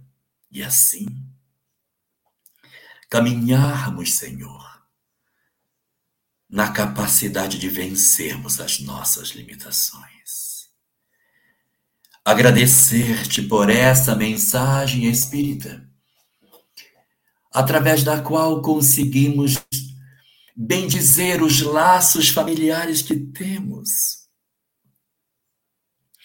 os exercícios de virtude que nascem a partir das horas que tu nos concedes, para que nós consigamos, no exercício das horas, vencer em nós as nossas lacunas mais profundas.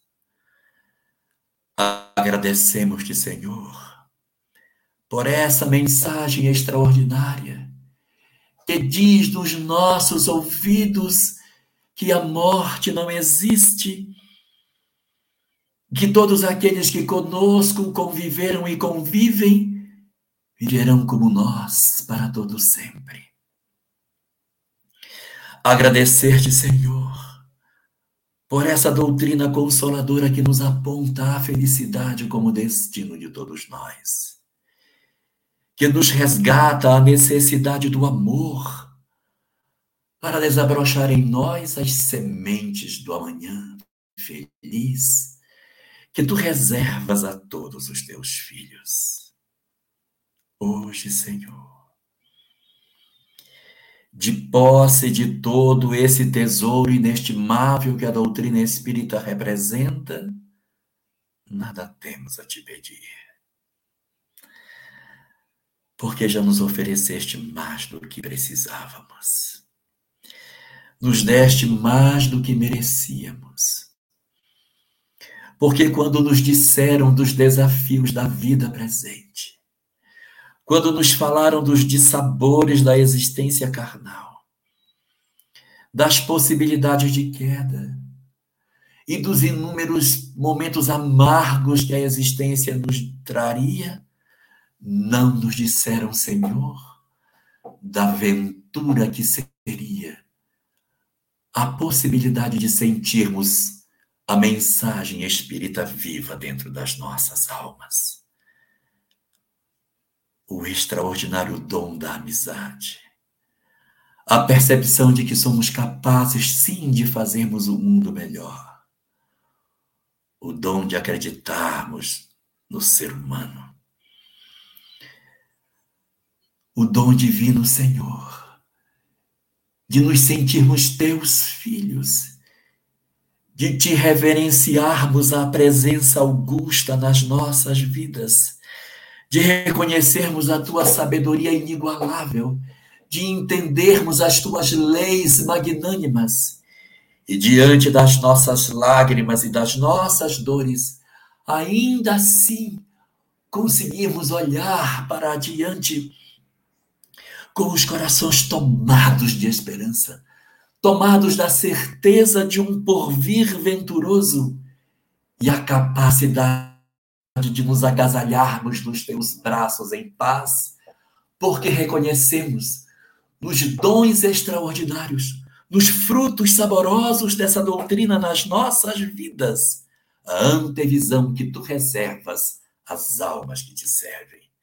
Graças assim te damos, Senhor, pelas oportunidades que tu consegues nos conceder de reabastecer as nossas baterias espirituais, para que guardemos os bons momentos nos nossos corações para que quando vierem os embates da vida, as horas de testemunho, nós tenhamos lastro espiritual nas nossas almas para poder usá-los e lembrar das nossas horas felizes para se contrapor aos possíveis momentos de solidão e de tristeza que a vida possa nos reservar. Por esse tesouro de felicidade, por essa mensagem extraordinária, por tudo aquilo de bom que tu nos concedeste. Nós nos curvamos diante de ti e nada, nada, absolutamente nada te pedimos. Apenas te dizemos, Senhor, muito obrigado, porque nos deste mais do que merecíamos. Encheste as nossas baterias espirituais com os recursos que nos concedeste do contato com a mensagem espírita e o dom de vermos na prática o exercício do amor derramado sobre as nossas almas. Muito obrigado, Senhor.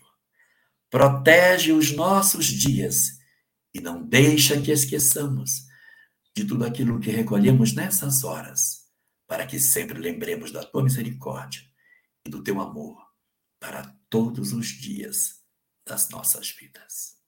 Muito obrigado, Senhor.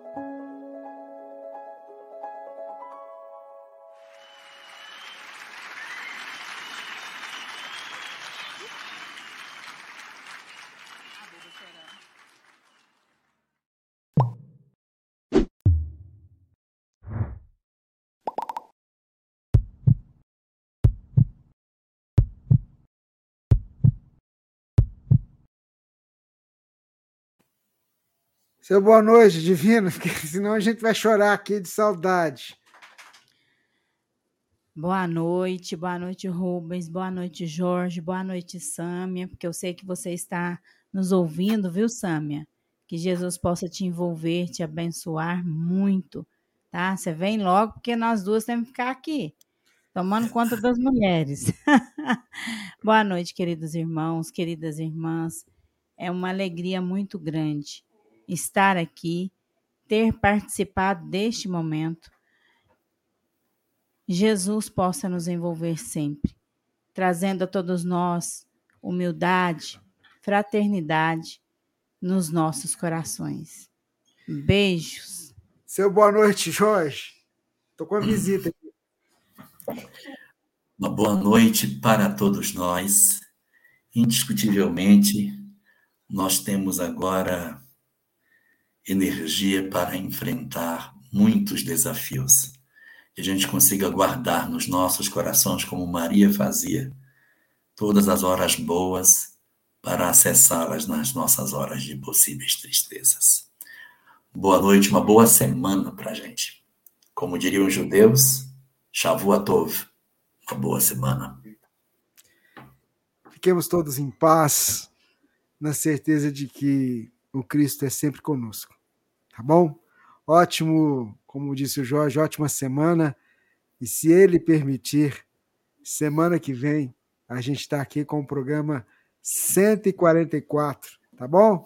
Fiquem todos com Deus aqui, ó, a visita. A visita lá. Peraí, Bela, ela é pesada. A Luísa, a Luísa continua, a Luísa tem 12 anos, tá? A Luísa está acordada aí. A Luísa estava no São Jovem, tá aí. Boa noite, Luísa. Boa noite para você e seus pais. Tchau, eu sou a Belinha.